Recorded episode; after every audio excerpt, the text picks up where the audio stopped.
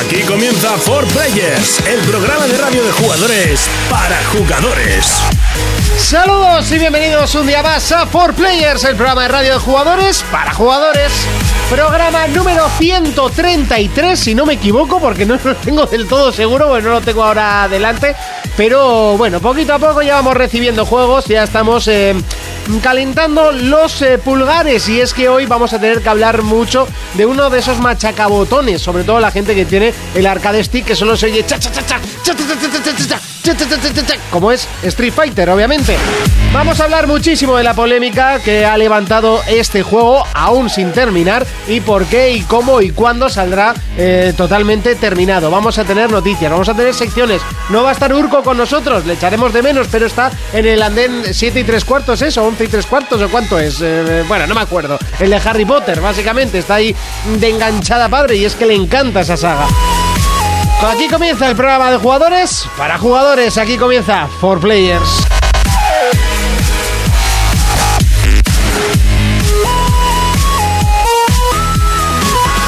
Contacta con nosotros a través de nuestra página en Facebook, For Players. Yes. Bienvenidos a For Players. En el programa de hoy hablaremos con Raiko para analizar junto a él Street Fighter V.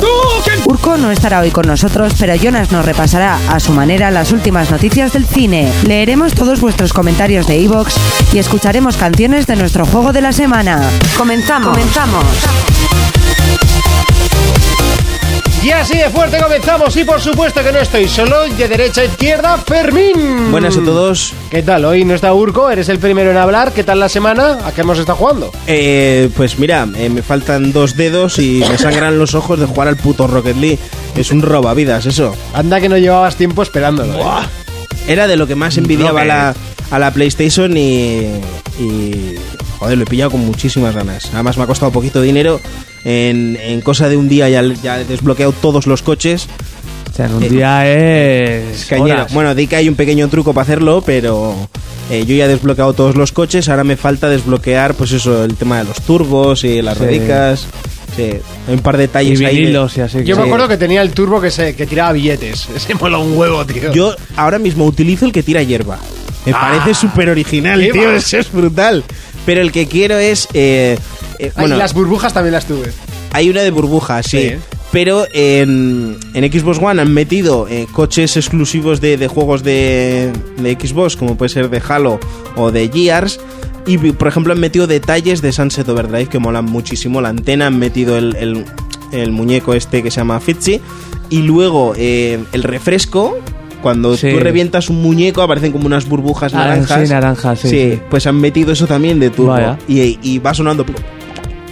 Como revientan las burbujas, mola un huevo, ¿eh? Le quiero, pero ese no le tengo todavía. Jonas, ¿a qué hemos estado jugando esta Muy semana? buenas. Pues principalmente a Street Fighter, que ya analizaremos. Ujú. Y- Largo y tendido. Sí. Y luego he retomado el juego este de aventuras gráficas, el Broken Age. Sí, te he visto jugar, que por cierto lo está jugando también la chica de las noticias, Naya. Me está con una ludada bastante extrema el Broken Age, sí. Me está robando la Play, de hecho, todas Sí, las noches. sí, sí. Bueno, a mí se me olvidó decir que me he pasado el Life is Strange, que me Ah, gustaría sí. hacer un reanálisis, ahora que, que me lo he pasado. Y estoy ahora en modo de, de pasarme todas las aventuras gráficas que tengo, ¿eh? Voy a empezar por la del Regreso al Futuro, que la compré y ahí está. Cortas no serán. Yo es que... No, pero te las pasas, bueno, Sí. te las pasas rapidito. La de Juego de Tronos también tengo por la mitad, esa también igual cae. A mí la aventura gráfica no es el género que más me suscite. Me aburre un poco. Porque ¿Sí? tienes que pensar. No sé, porque al final un point and click, bueno, que el, el Life is Strange creo que no es así, pero eh, jugablemente... eh, No, no, es tiene point más, and tiene click, más, es- tiene es más un- jugabilidad que Por eso. una aventura Eh, gráfica normal. Pero bueno, las, las de las aventuras gráficas al, al uso no me hacen demasiada ilusión. Pues yo he estado jugando al Unravel, estado jugando a The Witcher, que ya estoy en la última misión. No, no me lo han dicho, pero huele muchísimo a última misión. Bueno, último acto ya final. Eh, básicamente es, es- Sí. es obvio que es el final.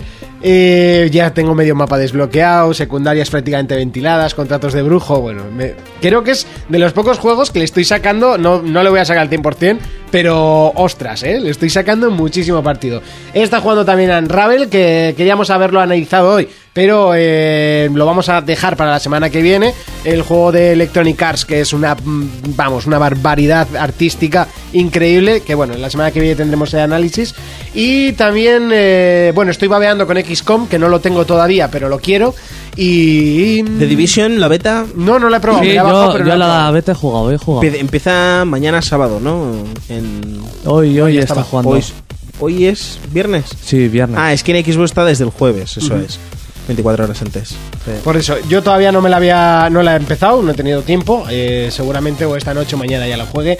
Eh, y poquito, poquita cosa más. League of Legends, lo de siempre. Y creo que algún juego de Steam también estuve jugando. Compré, compré en Steam.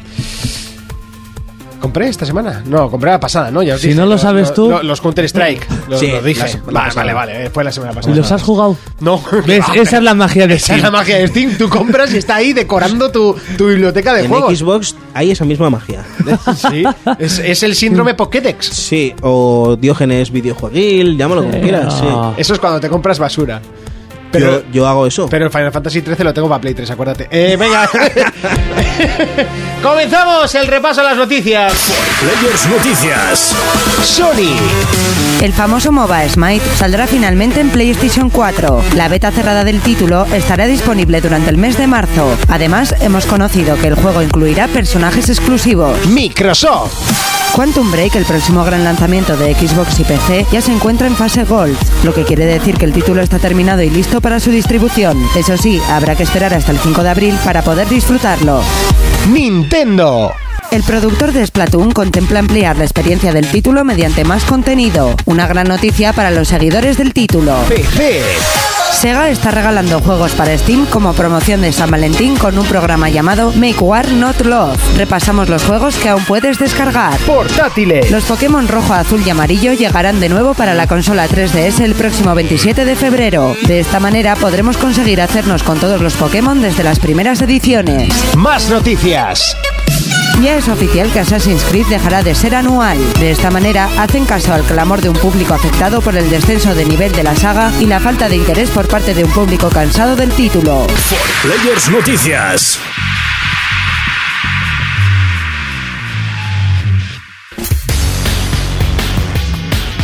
Comenzamos el repaso en las noticias, lo hacemos comenzando como siempre con PlayStation y es que Smite saldrá en PlayStation.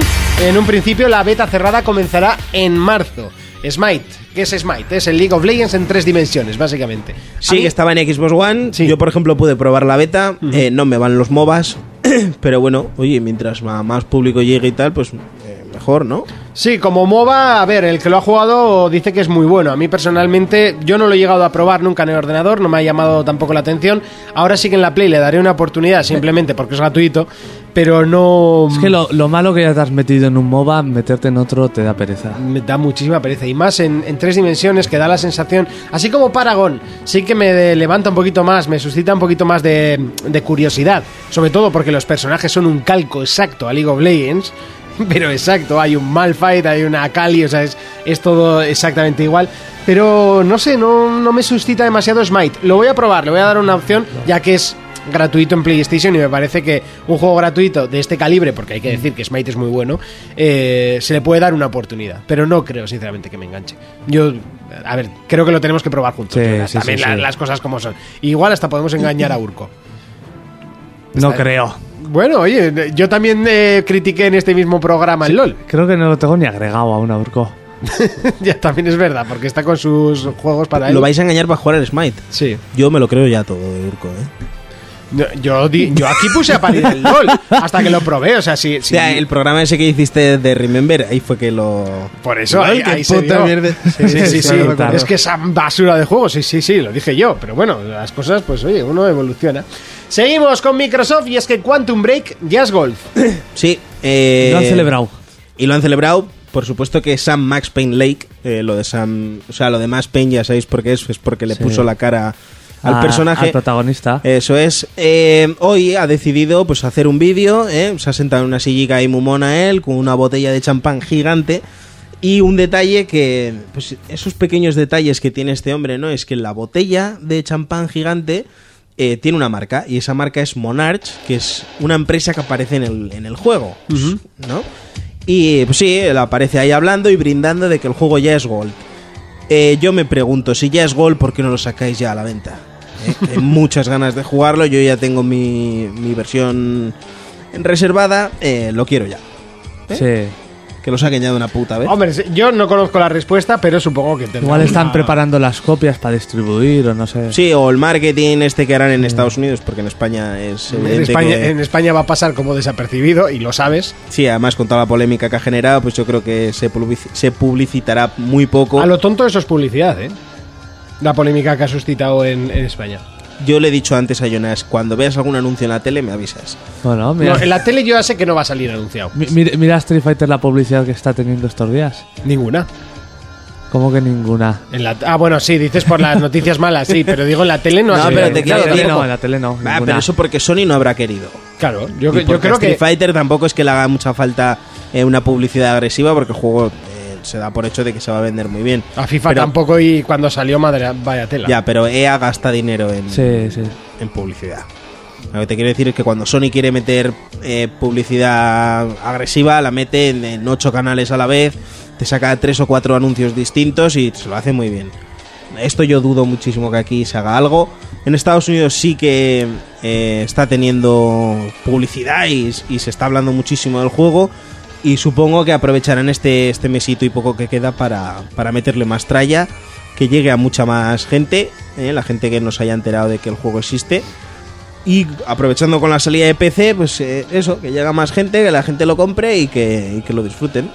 Sí, sí, sí, sí. Y otra cosa que me, me- ha hecho mucha gracia que es, mientras los haters de ambos lados, eh, haters o fanboys o hooligans o como se llamen, eh, se matan, me hace gracia que eh, Sam Lake eh, ponga este vídeo y luego venga el escritor de...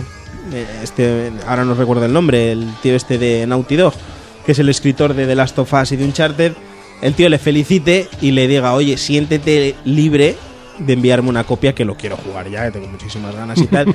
y entre ellos hay una conversación de la hostia en Twitter en la que sí, sí, no te preocupes, oye, muchas gracias. Te haré llegar tu copia. Sí. Y luego están los, los el típico niño rata ahí matándose por los foros y por internet, en plan de mi consola es mejor y de la tuya no. Es que al final, sí, a ver, esa gente entre ellos son, son colegas, tío. Claro. ¿Qué te crees? Que, que Yoshida y, y el actor porno, tío, no me acuerdo nunca el nombre. Eh, Phil. eh, Phil Phil, Spencer, sí. que pasan allá por el E3 y se miran con cara desafiante. Que Venga, va. por favor. Si Yoshida estaba jugando al Halo con las HoloLens. Por eso, si es que al final yo creo que, que es la gente, bueno, yo creo no, es que la gente es la que es un poco subnormal de este mundo. Lo siento, por si alguno se está escuchando. Por cierto, que nos han llamado niños ratas esta semana. bueno, tío, te da igual. Eh, sí, quería mencionarlo porque no, no le voy a dar más cancha. Nintendo, y es que el productor de Splatoon eh, parece que quiere extender el soporte en clave de contenido. Sí, porque ya supuestamente había- habían dicho, se han portado muy bien con el contenido y que diciembre era el, uni- el último mes que iban a meter, metieron un mapa Mm. y era el último contenido. Pues han salido, pues igual no, pues igual hay que meter más contenido y seguimos, ¿por qué no lo vamos a hacer? Claro. Y yo creo que algún mapa más meterán, algún arma. La cosa es de forma gratuita, DLC. Sí, sí, gratuita, gratuita. Yo, así han metido todo el contenido. No, pero como ahora está de moda el DLC con el amiibo o lo que sea, No, de Sobre todo el DLC, ¿no? Ese que no iban a meter nunca. por, por eso lo digo. De momento con Splatoon se han comportado muy bien, todo gratuito, mogollón de Bueno, pero contenido. antes de que saliera el juego ya se dijo que, que poco a poco irían metiendo más Sí. modos y demás, ¿no? Porque al principio salió un poco ¿Cómo vacío. está la comunidad de Splatoon? O sea, el, el juego sigue con una Sí, sí, tiene sí. gran ¿Hay comunidad. comunidad en Wii? Sí, bueno, No, sí. Tú te metes y, te, y te puedes jugar sin problemas. Hay mogollón de, ge- de gente Un jugando. montón de críos ahí oscilan entre los 5 y los 7. Oye, ¿tienes algún problema? Porque a mí me dieron un rapapolvos en la Madrid Games Week que sí que flipas, ¿eh? Sí, pero... Fui yo ahí todo feliz que por fin iba a poder jugar a Splatoon un año y medio después. No, un año entero después, que, que no pudimos el anterior, y, y me pegaron una paliza, un puto crío que no me dejaba salir del respawn, tío. Digo, o sea, ¿en serio? Estuve por darle con la tableta en la puta cabeza. Yo jugué un Y su torneo. madre detrás, muy bien, muy bien. Y yo, tu puta madre, cabrón. Yo jugué un torneo con, con los del curro y eh, mi equipo ganó. ¿eh? Me lo pasé muy bien. Sí. Luego, si tuviera la Wii U, lo tendría en casa. Yo es por, por es muy divertido. Seguimos con PC y es que Sega está tirando la casa por la ventana y le ha dado, oye, por regalar juegos. Sí, han sacado un programa que se llama Haz la guerra y no el amor por San Valentín. Mm. Y van regalando tandas de tres juegos. No, tres tandas pues- de tres juegos. Ni tan mal, ¿no? Sí, la última que ha sido la segunda ha sido el Streets of Rage 2, el Binary Domain Sobre todo el, con, el y el, Condemned y el este, ¿no? Condemned, eso. Bueno, el Binary también eh, creo que era de Platinum, que está bastante bien. Y, y el siguiente, que es dentro de dos días, que será cuando saquemos el programa, eh, van a dar el Gunstar Heroes, un juego de Mega Drive buenísimo, el Renegade Ops y luego el Vikings Battle of Ar- Asgard. Que bueno, que el, Va de vikingos ese, El. Vikings tiene pintaza. Y, y Desgard, básicamente. Sí. Y bueno, es un detalle, ¿no? Que vaya regalando juegos. Todo lo que sea juego regalado es detalle. Sí. Las cosas como son. Seguimos con más noticias. En este caso vamos con 3DS y es que se lanza Pokémon rojo, azul y amarillo para 3DS el próximo 27 de febrero. Sí, pues les han dado con esto de que, re- eh, de que sacan juegos de Game Boy y así. Y van a sacar los tres Pokémon. Yo no sé, es una chorrada porque es un room. Pero al final mucha gente se lo va a comprar, fijo. Es que es más que eso, Jonas. Es la posibilidad de pasarte todos los Pokémon de esa generación. Sabes que eh, con Ah, los vas a rojo, poder pasarte el rojo a... con, la nueva generación. Conecta con la nueva generación. Entonces, Ay, tanto, como, tanto como chorrada no es. Sí que es una cosa mala que no, no tienes tu partida guardada, no tienes tus Pokémon y te lo tienes que volver a pasar. Sí. Entonces, si ya has jugado, si- bueno, evidentemente si te vas a comprar esos Con lo cotizado que estaba en Mewtwo, ¿eh? Sí, sí, sí. Y el Mew, en el Pokémon rojo, que había un glitch que podías sacar todos los que quisieras. eh, hostia, sería muy buena. El problema es que te lo tienes que empezar de nuevo. Y ya jugando a los actuales, pues, va a ser difícil Sí. volver a empezarlo. Pero, pero sí, es un puntazo porque puedes conectar con esta generación de ahora y pasarte tus Pokémon. Eso me parece muy bien. Qué buena, sí, sí, sí. O sea, que no es simplemente sacar la reedición y vamos a forrarnos, sino que, oye, ahí está la posibilidad de pasarte Pokémon. Que yo creo que me lo pasaría hasta gusto, ¿eh? Con, No, yo no. con un chorro de nostalgia. Ahora, pf, volverte a pasar ese O Pokémon. sea, a mí me hacen falta unos cuantos porros para volver a empezar a eso. ¿eh? y, y he dicho porros por decir otra cosa, pero Sí. yo tengo aguja y un poco de ketamina o caballo y me pincho para jugar esto. ¿eh? Exagerado eres. Seguimos con más noticias, terminamos con el apartado más noticias y volvemos a hablar en este caso de Ubisoft y de Assassin's Creed porque ya han confirmado que la saga Assassin's Creed dejará de ser anual. Muy bien. Por fin. Sí, sí, la semana pasada se decía que el próximo Assassin, o sea, el próximo año no saldría Assassin, sino que saldría dentro de dos. eh, ya han confirmado que va a ser para siempre. Bueno, por lo menos se ve que han captado el mensaje de la gente. Sí, yo creo que Ubisoft está pegando un cambio, eh, están, están al loro de las quejas de la gente y, y yo creo que van por Yo muy más que buen de las camino. quejas de la gente, yo creo que están al loro de la bajada de ventas. Claro, pero es que la bajada de ventas va en relación con la queja, con la, No, hombre, con la claro, queja de la gente. Entonces, si, la, si tú ves que tu producto eh, no lo están comprando y ves que estás quemando las sagas, eh, coño, lo suyo es que hagas algo. Aquí, una cosa que me comentaba Raiko, que luego entrará con el análisis de Street Fighter, y es que es Ubisoft. ¿Por qué digo esto? Que Ubisoft no es la primera vez que hace esto. Ya lo hizo con Príncipe de Persia, Sí. con Pri- o sea, con Prince of Persia, que la quemó en su día y dejó de hacerla. Ahora Assassin lo va a dejar de hacer, pero... Bueno, la quemó en tres juegos, es que tampoco ninguno fue una, una delicia. No, pero tres juegos no, salieron más de tres, yo creo. Sí. Pero lo sacó todo muy seguido. Digo, digo tres seguidos, o sea, luego, claro, están los antiguos, sí. Digo Y los... El lío es ese, que, que cuando empezó a funcionar bien el juego, hostia, pues dale imprimir ahí a tope, vamos a hacer bien de juegos, y lo quemaron. Dejaron de hacerlo, la gente decía, hostia, pues parece que Ubisoft ha cambiado. Eso, junto a una película Es que cogió, cogió Assassin's Creed y lo reventó. ¿Y cuál es la nueva IP de, de Ubisoft? Watch Dog. Y yo creo que van a... Bueno, lo que... Con esta banda sonora ha sonado súper, súper guasto. O sea, Yo lo que creo es, ya está anunciado que va a salir el año que viene uno nuevo. Lo que hay miedo es de que, de que lo metan ahí a, a, a Churri Plane y- y, salgan 300.000. Un punto a favor nuestra es que Watch Dog no terminó de calar muy bien y se lo van a tener que currar muchísimo en Sí, este sí. siguiente para que eh, saquen un tercero demasiado pronto y la gente caiga como tonto para comprárselo. Bueno, mi- mira el primer Assassin's, ¿eh? Fue muy criticado, ¿eh? Sí, no caló muy bien. No, es que fue lamentable. Sí. El problema, es, el problema es que luego te hicieron el 2, que fue la hostia, y ahí empezó el declive. Empezó el declive a todos Bueno, yo creo años. que los tres doses que salieron fueron muy buenos. El- cuando hablamos de pues el, el- el Revelation, el- la Hermandad y Sí. el 2. fueron los tres muy buenos, a mí me gustaron mucho.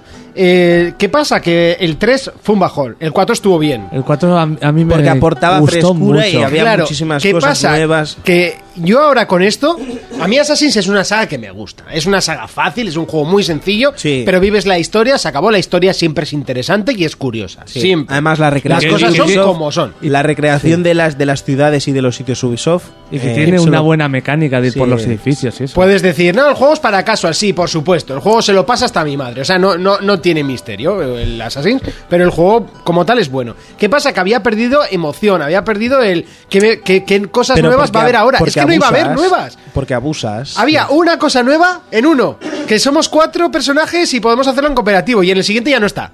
¿Sabes? O sea, es como. eh, esa es la novedad. Y en el otro, que es la novedad, pero, pero quitamos la otra. No sé. Ya. Ahora hay tiempo para que se curren un verdadero Assassin's bueno, con la historia Lo buena que, y lo con que las también misiones. deberían de hacer es inventarse un juego nuevo.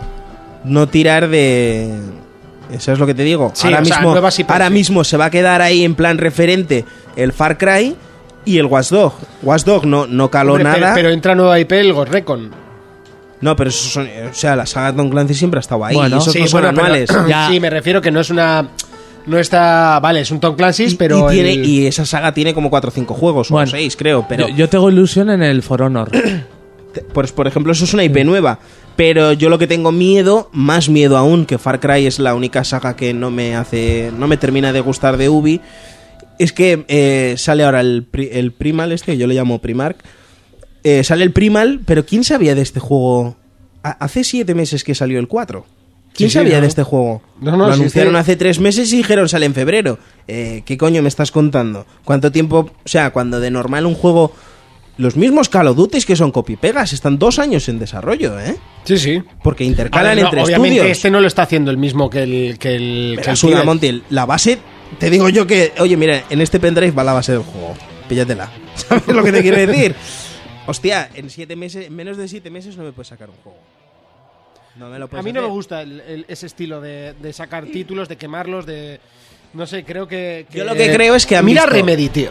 Remedy sacó el, el, el Alan Wake. Sí. Y, a- y ahora es que todo el mundo está babeando por el, Hombre, por el pero- Quantum Break. ¿Por qué? Porque esa, esa compañía es buena.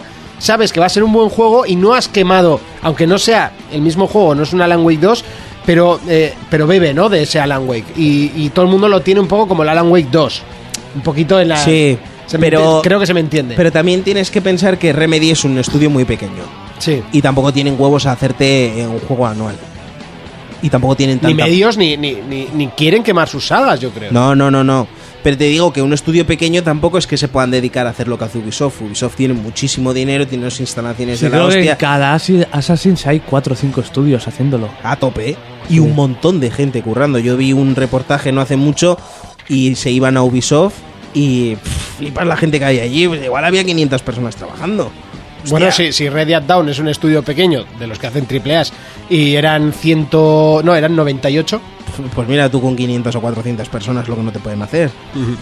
¿Sabes? Pero, pero bueno, lo suyo es que oxigenen un poco Assassin's Creed, que dentro de dos años cuando salga impacte muchísimo a nivel visual. Eh, Yo creo que lo que tienen que hacer, eh, sobre todo para mejorar, es fijarse en el estilo de misiones eh, de The Witcher, por ejemplo.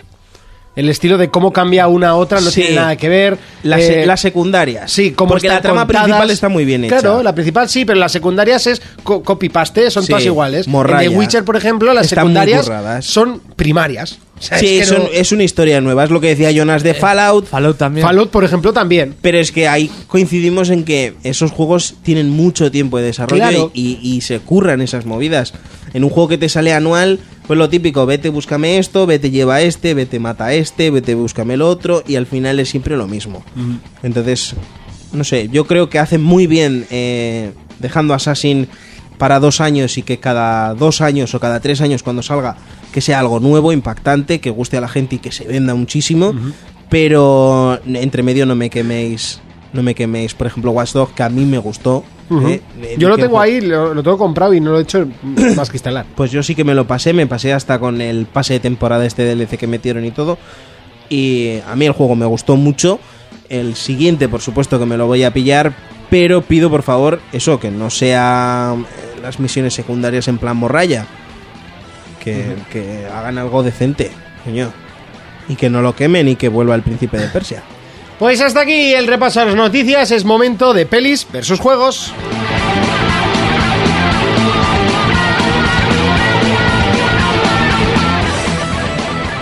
Pelis versus juegos. Y aunque no es de Urgo, llega ese momento. El que a ti te gusta, el que a ti te encanta. Pelis versus juegos. Jonas. Eso es, lo voy a hacer yo. Urco me lo ha pedido mil veces, por favor. De ah. hecho, yo creo que incluso se arrodilló la- el Sí, viernes sí, pasado. porque la- me dijo la otra, la otra vez lo hiciste muy bien. De Por hecho, a fin mí- un poco de nivel. Sí, un poquito de nivel, rapidez también. Sí. De Bueno. hecho, a mí me dijo que, que interviniera también en la sección, que le gustó mucho la última vez que lo hice. Y por eso, pues voy- a dejar un pequeño detallito. ¿eh? Sí.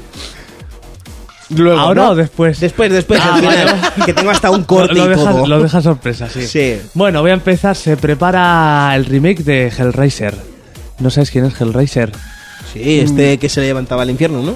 Era un personaje de películas de terror que tenía toda la cara como agujas clavadas.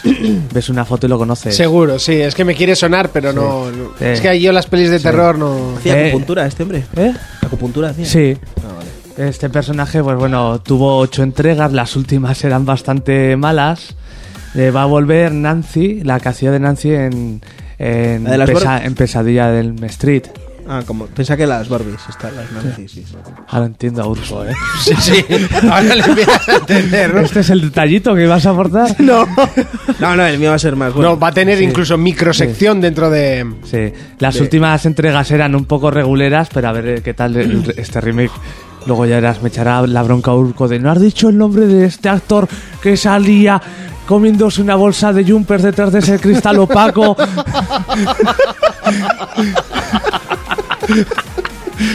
Venga, sigue. Sí.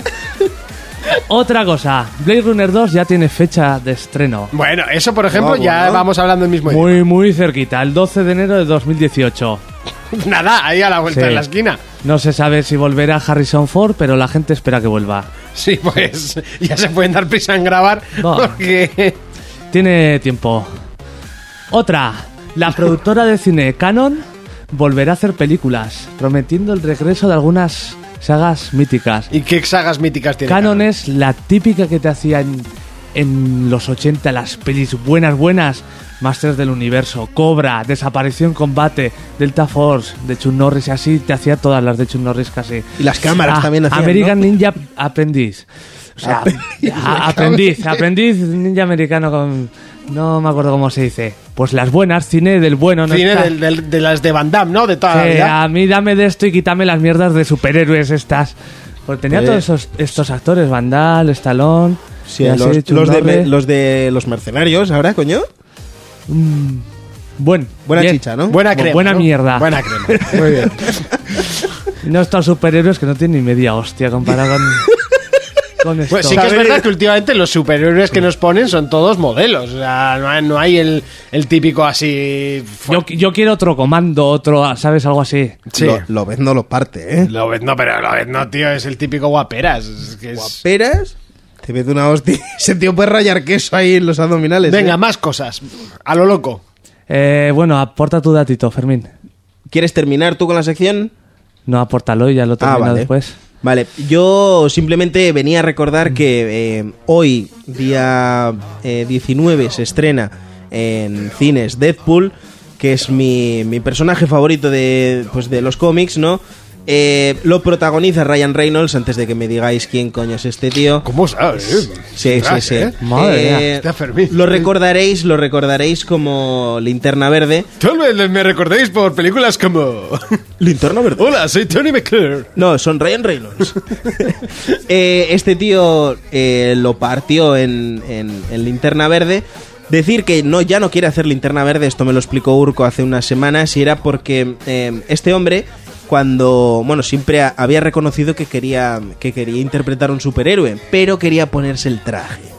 Y cuando Sí. fue a hacer linterna verde, pues le dijeron, ¿linterna verde era? Sí, Green Lantern, sí. Sí. Eh, le dijeron que el traje se lo ponían por ordenador. Y el tío se mosqueó tanto que quería abandonar el, pues, la película, ¿no? Y no podía, pues porque tenía un contrato firmado y demás. Pero ahora que ha hecho Deadpool y le han puesto el traje, que se le nota ahí el culito y todo, ha dicho que va a hacer Linterna Verde su puta madre. Que, o sea, que ya no lo vuelve a reencarnar. Y como dato, pues vengo a aportar que en la semana de, pues de eso, de estreno, ¿no? Por ejemplo, la película de Batman eh, recaudó 48 millones de dólares. Vale. Eh, la de Iron Man recaudó 98. Superman 116, eh, 116 millones. La de Thor eh, 65 millones. Eh, eh, Capitán América, que también me gusta mucho, 65 millones. Eh, Hulk 55 millones. Spider-Man, que es un vendemasas, 114, que está ahí, ahí en los primeros junto con, con Spider-Man. Lobezno, 85.000. Y Deadpool, que es, bueno, mucha gente lo tiene como un superhéroe de pacotilla, ¿no? Sí. Pues, el- pues humor tan tosco que tiene y tan grotesco. El, Sí, el y primer que rompe fin- la barrera con el espectador. Eso es. El, el primer fin de semana ha recaudado 134 millones. Entonces, eh, se nota que tengo buen gusto. Y para cortar, eh, os quería dejar con, pues con este pequeño detallito de Deadpool para que le conozcáis. No, yo no he terminado, ¿eh? Ah, vale, pues nada, pues- vale, pues eh, yo que- nada, pues eh, ya me has jodido porque me ha quedado muy bien. Ya, sí, pero la, la vida no es tan bonita. Iba a poner No. iba a poner un corte en el que decía este San Sí. Valentín fijo que me la casco porque me hace muchísima gracia, pero nada, ya Yo me has que- jodido, pues termina tú, cabrón. Yo, yo es que quería dar una noticia muy triste, que el actor George Janes ha muerto con no- 98 años, que seguramente lo conozcáis como el, el jefe de policía de Loca Academia. Ah, vale, el pelo Ah, blanco. O, sí. o también, por otro, yo lo recuerdo aún más, por Punky Brewster, Era el abuelo. el abuelo. Hostia, El abuelo, pues este hombre ya tenía que ser mayor. Sí. Porque en Loca Academia- en, en Punky Brewster ¿No era lo has bastante escuchado? mayor. 98. 98 años. Sí, sí, no, no me... Que encima tú veías la introducción, de pequeño no te enterabas, pero era súper dramática la serie. ¿El ¿Cuál, Punky Punky Brewster? Brewster? Sí. Ah, bueno, sí, porque era una hija, esa era huérfana y se quedaba Era una con- huérfana que se quedaba con, con un señor abuelo. mayor que era un cascarrabias, pues luego le cogía cariño y... Yo es que siempre me fijé en los calcetines de esa niña. Sí. entonces no- Ni las zapatillas de cada color. Sí. Había un capítulo traumático, además, que iban a una cueva y salía un fantasma. Y, uh, de crío, a mí me daba un yuyu ese capítulo. ¿Puedes El último. ponerlo de fijo que me la casco ahora? Por supuesto. Sí, que bien estructuramos, ¿eh?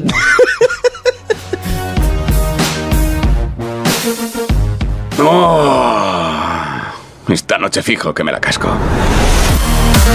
For Players, el único programa de jugadores para jugadores. Nuestro juego de la semana, no exento de polémica, trae una banda sonora espectacular. Mezcla canciones antiguas con canciones nuevas y sobre todo muchas remezclas de sus clásicos. En este caso nos quedamos con una de las que a mí más me gustan, Street Fighter V.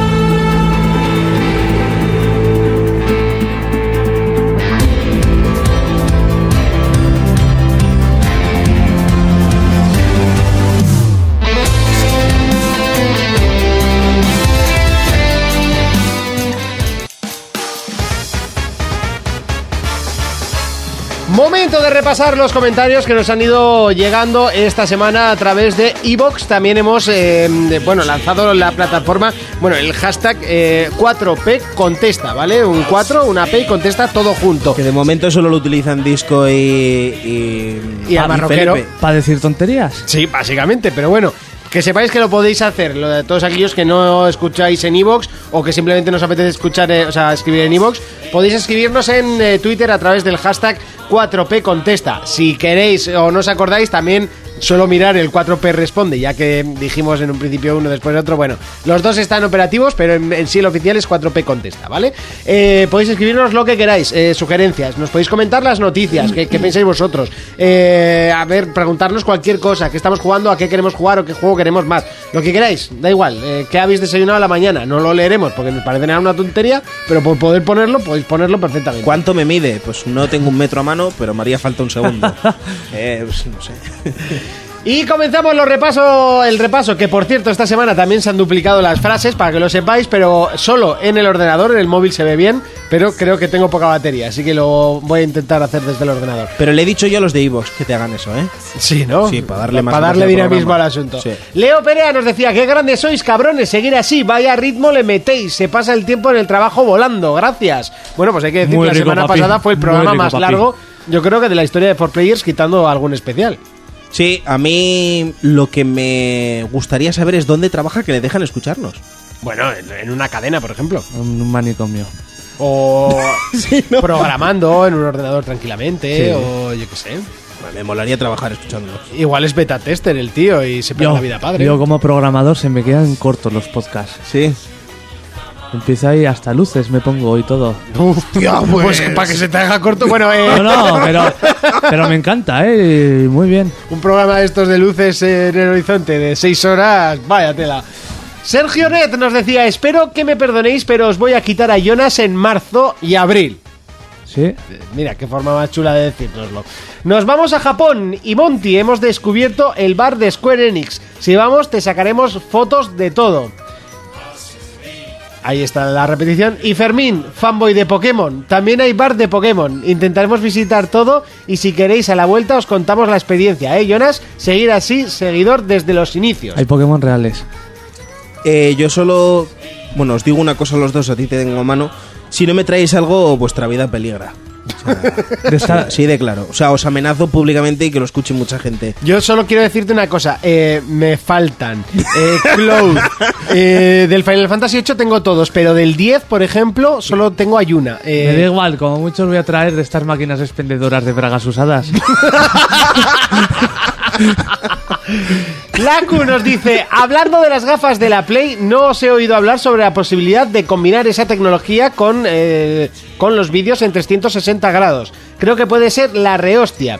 Y, eh, grados, creo que puede ser la rehostia. Y más cuando se explote esto en la industria del porno. El tema del juego que va a salir no para PC, sino para Windows 10, supongo que tiene que ver con las aplicaciones universales de Windows 10 y querer obligarnos a probarlas. Un abrazo.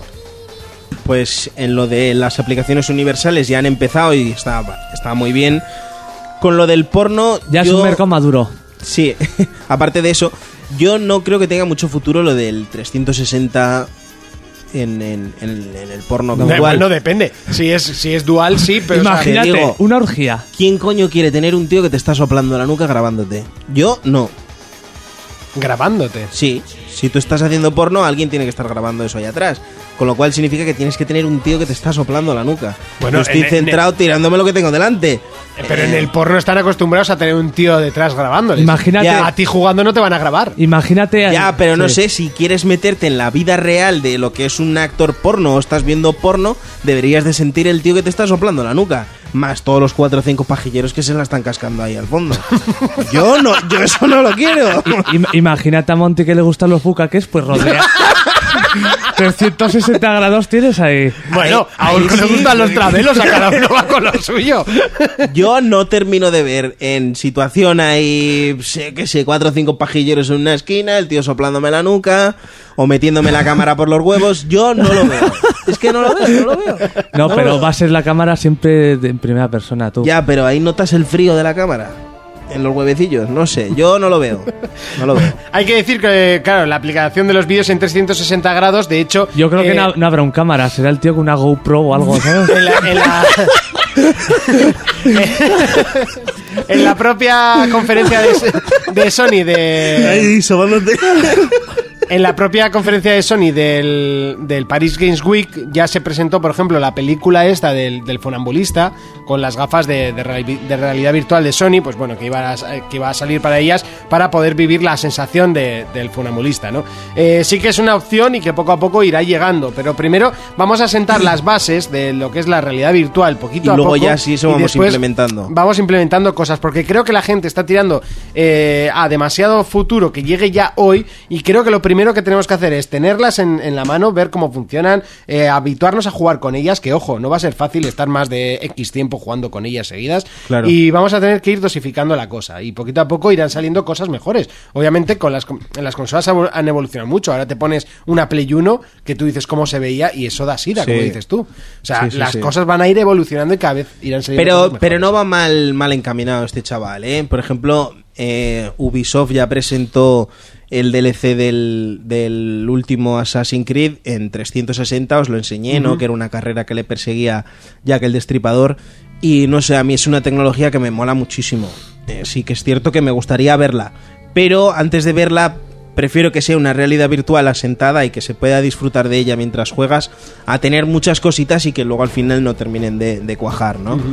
Entonces, mm, primero que se asiente eso y luego ya sí. Seguimos con más mensajes. Darko nos decía: Buenas, gente, soy Darko y quería hablar del Quantum Break y el tema de Xbox One. A ver, Fermín, amigo mío, tesoro, cosita guapa. La columna vertebral de una consola son los exclusivos. Eh, has hablado del ecosistema de PS4, PS3 y Vita, teniendo en cuenta eh, que en ese caso estarás conmigo en que la hermana fea o tuerta eh, es PS Vita, ¿no? Pues en ese ecosistema de Windows 10, la hermana fea es Xbox One. Se comprende este movimiento empresarial por parte de Microsoft, pero me da que, esta, eh, que están sacrificando venta de hardware de Xbox One a venta de software de Quantum Break. El problema es que a quien le guste Quantum Break ya no necesita un Xbox One de manera obligada. Están jugando mucho con la ambigüedad, tocando con los dedos malas praxis como las de Ubisoft.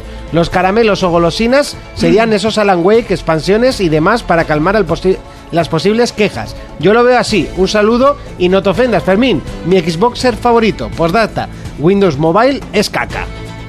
Eh, voy a empezar de abajo para arriba. Windows Mobile, me acabo de comprar un móvil Windows Mobile. Segundo, y no es caca porque si de algo sé es de móviles. Entonces sí, estoy apostando fuerte por ellos porque yo creo que esto tiene futuro. Eh, segundo, entiendo, entiendo que se piense que, que, pues, eh, la One puede salir perjudicada en esto. Pero solo voy a hablar de, de Amazon, ¿no? Eh, Amazon, eh, cuando tú te metes en Amazon puedes ver qué es lo más vendido o lo más reservado y el porcentaje que sube eh, un producto en concreto. Eh, Quantum Break solo para la One, solo para la One ha subido un 2238% desde que se anunció en Windows 10, con lo cual las ventas no es que se estén sacrificando. Si solo en Amazon se da este dato, ¿vale? Yo solo intento hablar de las cosas que sé y de cosas que se pueden demostrar. Si en Amazon sube tanto un producto, hostia, en sitios como Game, que son especializados, o GameStop en Estados Unidos, o demás tiendas de, de, de retails, eh, no sé, yo creo que Quantum Break va a vender muchísimo. No a nivel nacional, porque a nivel nacional pues ha habido un pequeño desastre ahí y sí que es cierto, estoy contigo donde dices que se juega con la ambigüedad, pero eh, a nivel mundial el juego lo va a petar muchísimo. Y tanto, si no quieres, si te parece mal la comparación de- de- del ecosistema que tiene montado Sony de Play 4, Vita y Play 3, eh, ¿qué necesidad tengo yo de comprarme una PlayStation 4, por ejemplo, si quiero jugar a Street Fighter que está en PC? No hace menos atractiva la Play, porque el juego salga en PC. Es que es lo mismo.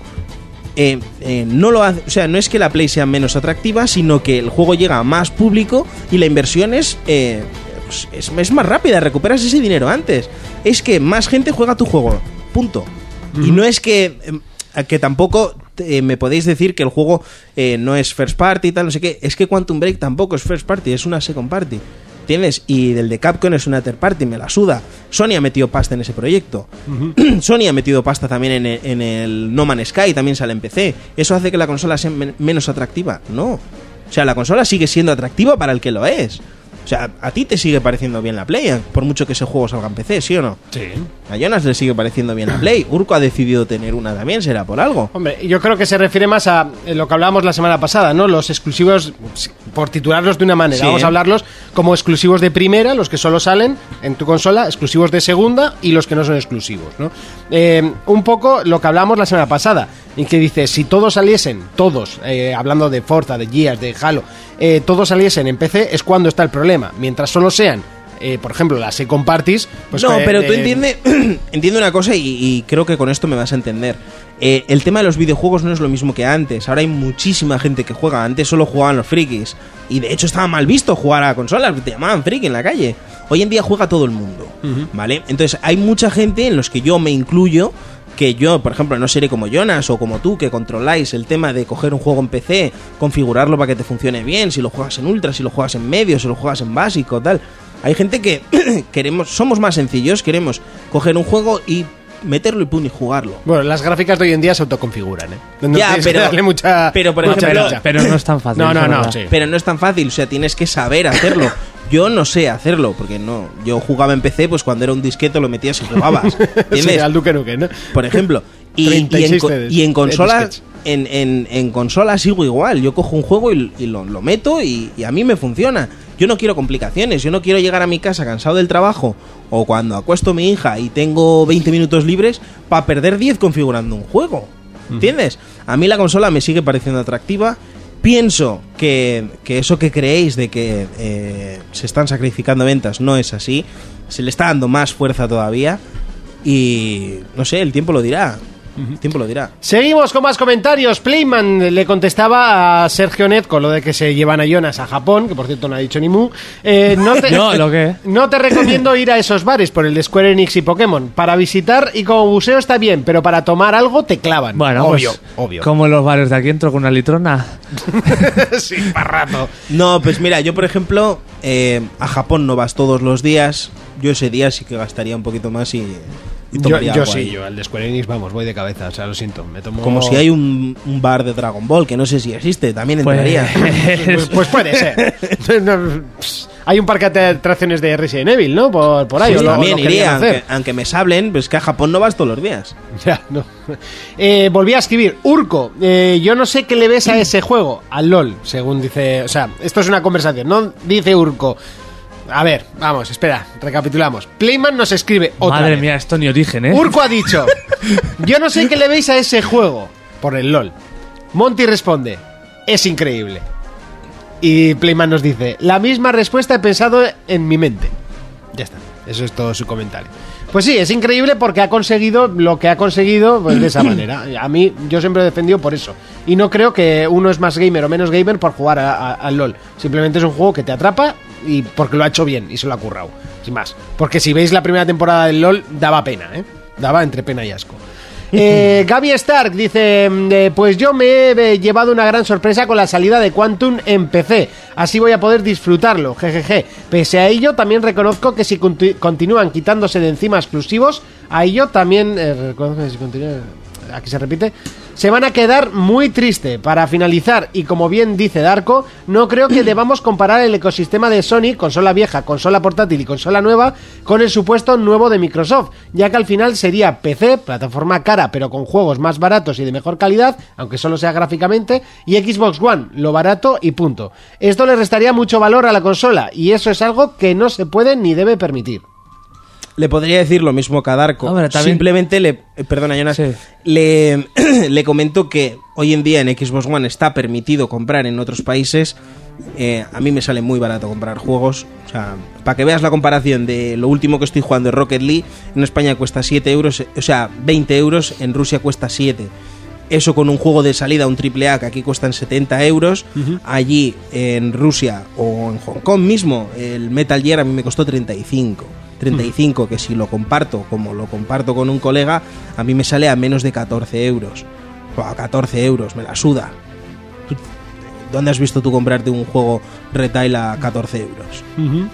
Hostia, estás comprando barato y vuelvo a lo mismo. Yo no quiero complicaciones, yo quiero jugar. ¿Entiendes?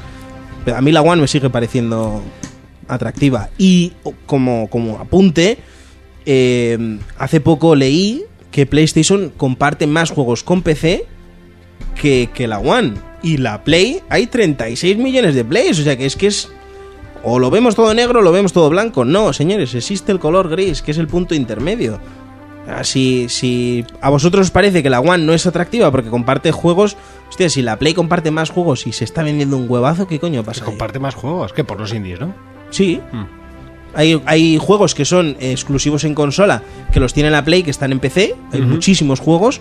Bueno, el mercado de, de juegos indie en PlayStation es muchísimo mayor que en One. Y hay muchísimos que están en PC y no te hace falta un PC de la hostia para moverlos. Coño, están ahí. La Play la compra todo Dios. Yo, yo, por ejemplo, quiero decir, por- a mí, por ejemplo, no me parece ahora es con Steam te lo instalas y fácil. Sí. Luego igual no te va lo que sea, pero te lo instalas y fácil. Yo la diferencia que sí que veo, por ejemplo, tener una consola o un PC, un P- la forma de jugar. Tú vas al PC, juegas ahí. Una consola, te tumbas en el sofá y juegas. No sé, es distinta filosofía. Sí, es Y, como por más ejemplo, relajada. No, Vo- Voy a ir a casa de un amigo, voy a una bajera y voy a llevar la consola.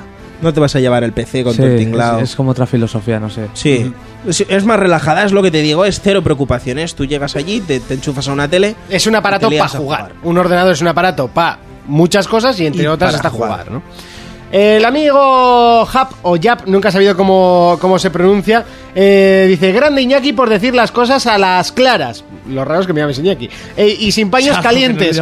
Ya era hora de escuchar un breve análisis como el tuyo de determinados personajes como eh, Satchel. Gran podcast, eh, eh, pe- pe- gran podcast como siempre y un saludo a todos. Vale, no quería meter ni dar fama a nadie, o sea, simplemente fue un comentario que dije y ya está. salió de dentro y ya está. Sí, y lo sigo pensando y lo pensaré. Si me queréis preguntar por privado, os diré mi opinión y la diré gustosamente. Pero no voy a echar ni pestes contra nadie, ni mucho menos, ni no. Ni publicidad, ni pestes, ni nada. Simplemente están ahí, al que les guste, le gustan. Y a al mí que no. no, no, y ya está. Y ya está. Eh, Armero835 dice: He escuchado eh, que en unos de vuestros podcasts que, en un que un PC cuesta entre 5 y 6 veces más que una consola. Y es falso. Vamos, un PC sin monitor, como es una Play 4, que no te viene la televisión. Pues eh, con un i5 960 GTX, 1 terabyte, 8 GB de RAM y caja, eh, fuente que no tengan un coste elevado, mando Xbox y todo te sale sobre unos 600 euros. ¿Es caro con todo el catálogo extenso que existe en PC y juegos digitales económicos? Yo, por ejemplo, le doy la razón. Espera, porque- le voy a seguir Sí. porque él continuaba y dice: Hola, muy buenas. En primer lugar, enhorabuena por el programa y tener. pa- Ah, bueno, no, sigue, porque el siguiente me- mensaje es más largo. Yo le voy a dar la razón porque el otro día salió una lista de. Como una guía en una página americana famosa, no me acuerdo cuál era. Montarte de- un PC o algo. Una guía de PCs para gamers. Y la verdad es que tampoco. O sea, te sale por 500 Hombre, cada, euros. cada vez está más barato, ¿no? Yo Sí. me gasté, por ejemplo, en el, en el Mountain que tengo, mil, 1200. Ahora se está quedando atrás, obviamente, han pasado 5 años, ¿no? Eh, la vida útil de una consola, eh, en teoría, son 7, con 5 de vida, eh, digamos, más extensa. Luego lo que decía, luego cambiar de generación, cambias la gráfica y ya está. Sí, eso es un poco. Pero claro, una gráfica ya estás hablando de 300, 300 euros más o menos. La que me quiero comprar yo son 335 y no es la más am- ni de lejos la más amplia. yo 300 quiero una pavos. Tú 970. piensa, tú piensa que esta generación ha habido personas que se han comprado la Play por 280 pavos. Ta- También te digo que te vas a ahorrar en PC mogollón de dinero en juegos, pero mogollón. Sí, por los Hundel Bundles y tal. Pero no sé. Las yo- ofertas de Steam. Sí, La pero las ofertas de Steam, esto por ejemplo, eh, yo siempre le, le vacilo a Urco con esto, ¿no? Él dice que tiene un colega que él prefiere esperar un poquito de tiempo y comprarse ese juego más barato. Yo no. A mí me gusta jugar el día uno. Yo también. ¿Entiendes? A mí me presentan una cosa en el E3 este año y lo quiero jugar ese mismo año. Lamentablemente tengo que esperar uno. Pero si ya me tengo que esperar otros tres para pillarme ese juego por 3 euros, ¿qué puta gracia tiene? O sea, cuando el juego está más que masticado ya en... No sé, yo sigo defendiendo las consolas. Eh, yo prefiero una consola para jugar. Por 500 euros, mira, tienes una consola y te sobra pasta para comprar juegos. Vale, después eh, Armero835 nos eh, añadía. Añadir que cuando compras una Play 4 no eliges ni el tipo de fuente, placa base, RAM, etcétera. Y añadir que si se te rompe, sustituyes la pieza y solucionado. El PC que he mencionado durará esta generación y parte de la nueva. Mm. Y en el momento eh, que esté flojo, en la siguiente generación solo tendrás que invertir en tarjeta gráfica, más 8 GB de RAM extra, porque el i5 de sexta generación tendrá aguante. Cosas que comprarte en una Play 5 te saldrá por 500 euros mínimo y actualizar el PC será 250. Si, ostras, si me consigues una, una 970 por 250, la compro mañana. Es que, que vale 3,5. Y Eh, yo diría ahí también que si PlayStation 4 sale a 400 de salida y la 5 sale a 500 se van a comer un mojón. O sea, no, no lo veo factible, sal- saldría el mismo precio. Todos los juegos de todas las generaciones, desde Windows 95 hasta 10, añadir, eh, añadir que Microsoft conoce esto y por ello quiere unir Xbox y PC, porque le interesa tener mercado en ambos. Saludos y seguir así. Gracias por hacerme las tardes laborales mucho más amenas. Vale, pues oye, de- Sí, gracias. pero que es, es lo que decía yo el otro día, ¿no? Microsoft hace esto desde la primera Xbox.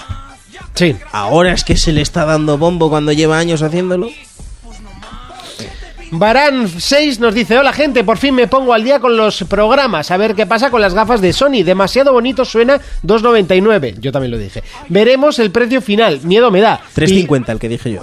Eh, pillé el Blood, eh, el Bloodborne a dos, eh, eh, a ver, pillé a, ah, vale, A 30 vale. pavos de oferta Sí, sí, no, que como se ha repetido, me ha Pocos juntado, cuadernillos rubio, ¿eh? me ha juntado lo del Blood con a 299 euros. Entonces, eh, pillé Bloodborne Gotti hace 10 días solo por todo lo que os he oído hablar de él. Aprovecho la oferta del store, 30 euros y de, y de momento cierto que jodido de pelotas. Un saludo y para la siguiente os doy mis recomendaciones de páginas para que no os centréis solo en Xvideos. Está teniendo futuro esto de que nos Sí, recomienden sí. páginas porno, ¿eh? Lo que, yo, lo que yo creo es que vamos a tener que pedir una remuneración aquí a Xvideos, pero ya. Hacemos una nueva sección. Los vídeos destacados de la semana, por ejemplo. Eh, yo la quería- pornostar destacada de la semana, el travelo para que Urco también esté un poco entre nosotros. Yo quería decirle una cosa a este chaval y es que si te has comprado Bloodborne solo porque eh, aquí se habla mucho, has hecho mal. Porque no es un juego que, que cale a todo el mundo. ¿sabes? Que Y bueno, y de Last of Us ya lo son- tendrás dos veces, porque el juego que más hayamos hablado, No, pero de Last seguro Us- que es de Last of Us. De Last of Us se puede jugar. Hombre, claro que se puede jugar. El- Eh, el de hecho, Blood- es obligatorio jugar. El Bloodborne no es fácil de jugarlo. No, para nada. Entonces, no sé, yo me hubiera ahorrado esos 30 pavos, Seguro, vamos. Gian dice, excelente programa. ¿Qué dices ahorrarte esos 30 pavos si, te- si te vas a comprar el Dark Souls? si es lo mismo. Pero se lo va a comprar el que yo me sé, no yo. Gian nos dice, excelente programa. Esta tendría que ser la duración media de cada uno. Sí, Ah. claro. Aunque bueno, Ah. el, de- el hoy tira por ese rama, no sé, pero no sé. De paso vengo a echar mierda al Street Fighter V, que tantas ganas y tanto hype tenía. Al final me... eh, ¿dónde te decía? Me ha decepcionado totalmente. No modo arcade, no modo versus CPU, no modo historia, porque ese modo historia es un chiste, no lo considero como tal. Los dos primeros días va terriblemente mal el online, caídas de servidor, no emparejada con nadie. De haberlo sabido, preordenaba el Mortal Kombat XL teniendo ya el X y hubiera sido mejor inversión. Quizás dentro de un tiempo el juego esté mejor, caso Drift Club, pero a día de hoy el juego no se merece ni un 5 sobre 10. Bueno, no sigo con más, que si no esto quedará más eh, grande de lo que eh, de por sí ya es. Por data, Fermín, veo que te ha gustado el batacazo que se ha pegado el juego, o por lo menos así me lo aparece por tu retweet en Twitter. se ríe. Pero con justicia, Jonas, tenemos que echarnos unos versus luego, que eh, luego que se normalice esto, aunque sea del otro lado del charco, desde Perú, y ya veremos la conexión. Eso sí, No. soy noob, ¿eh? Me he quedado sí. con el Ultra Street Fighter 4 de momento. Saludos. Sí, a ver, yo por ejemplo el Ultra Street Fighter 4 tiene de todo, o sea, después de muchos DLCs, a mí jugablemente me gusta este, sí, pero tienes razón, en los modos y eso es muy triste. Ya lo hablamos en el análisis. Lo vamos a hablar en el análisis, Sí. que bueno, que todo va a ir viniendo poco a poco y que el juego ha Sí. salido antes para eh, estar en el Evo y, Y, en el... y en el- y ya echaremos combates, he jugado contra un argentino y va bien.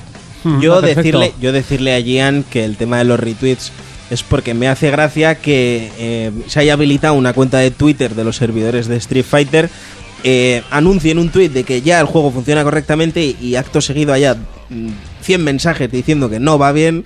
Y pues eso me, me produce gracia, sin más. Francisco Fuertes García hoy nos ha, hoy nos ha, dado, un- nos ha dado esta semana palos. Nos dice: ¿Te declaras disolvente? ¿Disolvente? Ja, ja, ja, ja, ja. Claro, claro, me declaro. Disolvente de pinturas, lacas y barneces de poliuretano.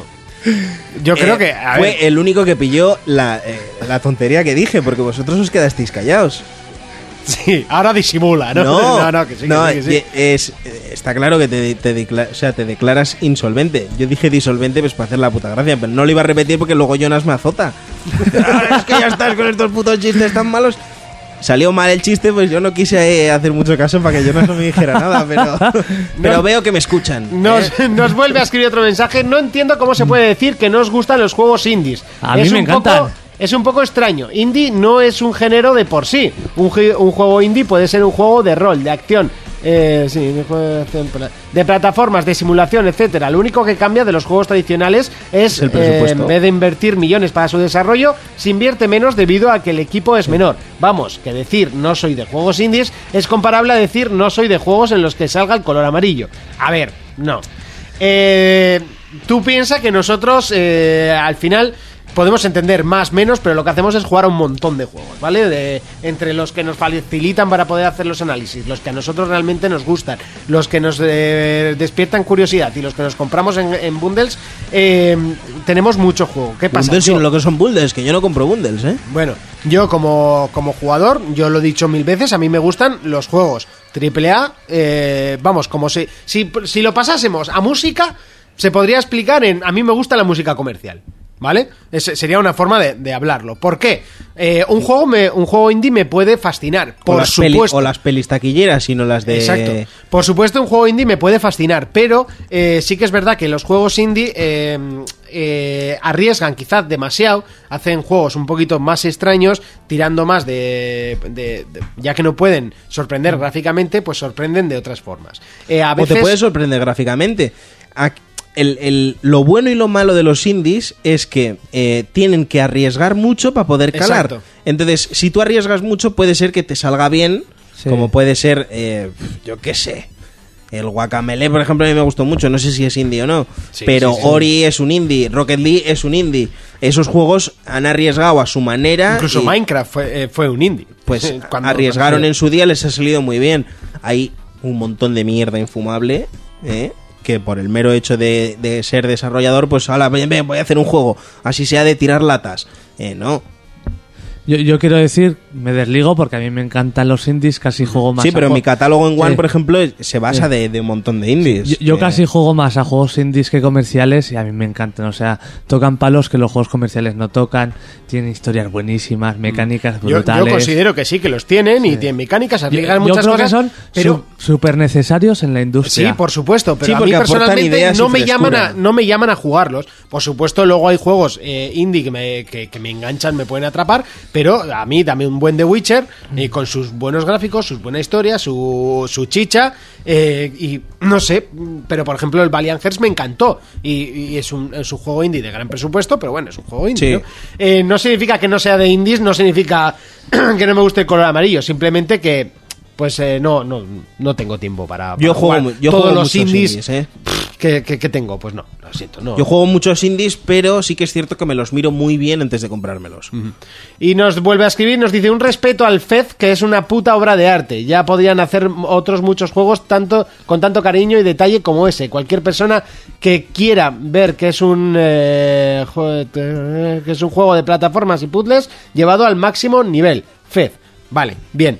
Eso, en esto estamos eh, con, con todos. eh, todos los juegos tienen su público, ¿vale? Eh, cuando nosotros decimos a un título eh, es una puta mierda, simplemente porque a nosotros nos ha gustado y aquí en el programa lo exageramos, ¿vale? Pero todos, todo juego, quitando el. el, el, El el- no, el. Fast and Furious. eh, bueno, Ah. y, ¿Y el el, de y el Rambo? Todos los demás, oye, tienen su público y se lo han currado y tal. Eh, cuando hablamos aquí exageramos muchísimo, ¿vale? O sea, no os tengáis tampoco tan atados porque al final eh, acabaría siendo... Si no haríamos esas cosas, no hablaríamos de esa manera, este programa sería un puto coñazo. Lo siento, pero es así. Sí, es nuestro, Es que es es así. nuestro rol y ya está. Cuando Vale. decimos que es una puta mierda, pues es simplemente que a nosotros no nos ha molado, que puede ser que a ti te mole.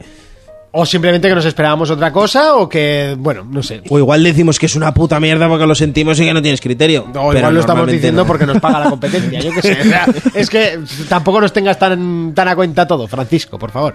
Y bueno, después de estar aquí leyendo comentarios durante nada más y nada menos que más de media hora. Te falta pues- uno en Twitter que es muy bueno, ¿eh? Ah, eh, no me lo vas a leer tú, ¿verdad? Eh, no. Sí, no. Léemelo tú y yo te yo le respondo. Sí. Pues Mira, espera, no, ya te lo leo yo, anda. sí, que tú tienes más agilidad con el Twitter. Eh, a ver, ¿dónde Tú te tienes que encargar de los comentarios de el 4P contesta.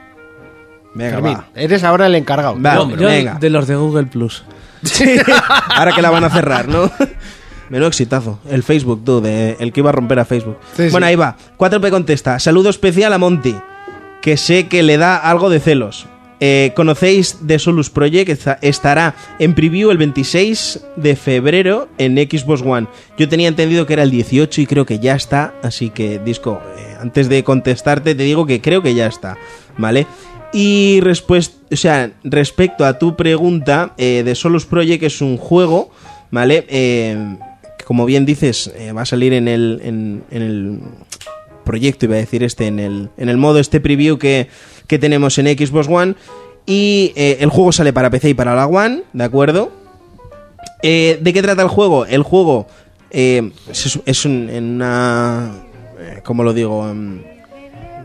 Una vida imaginaria, ¿no? En el que la Tierra se destruye y encuentran eh, posibilidad de ir a vivir en, en un planeta cerca de Plutón, ¿de acuerdo? Entonces... eh, Si Plutón ya no es planeta. que sigue, sigue, sigue, te estoy vacilando. Ah, más jodido, cabrón. No, no, pero no es planeta. Bueno, eh, a lo que iba, la Tierra ha sido Eso dicen destruida. algunos. La Tierra ha sido destruida y la humanidad persiste en una pequeña flota de barcos cerca de Plutón. ¿Vale? Como última esperanza, pues los, huma- los humanos son enviados allí y se trata de, eh, pues, de intentar sobrevivir. Tampoco es que haya encontrado mucho sobre este juego. eh, yo me lo descargaré porque tenemos una horita gratis para jugarlo y, y por supuesto que lo hablaremos. ¿eh? Es lo único que sé es que es eh, un survival de estos, pero llevado a la máxima Sí, que ahora está muy de moda, ¿no? Sí, El es tipo Ark, que es como muy sobrado el tema de la supervivencia. Este también, pues parece que lo lleva, pero en vez de en, en épocas antiguas, pues en un futuro ahí. Sí, cambias la época, cambias el, el cinturón, Sí. o sea, cambias la, la- Bueno, igual, no me sale el dicho. Eh, hasta aquí el repaso a los comentarios.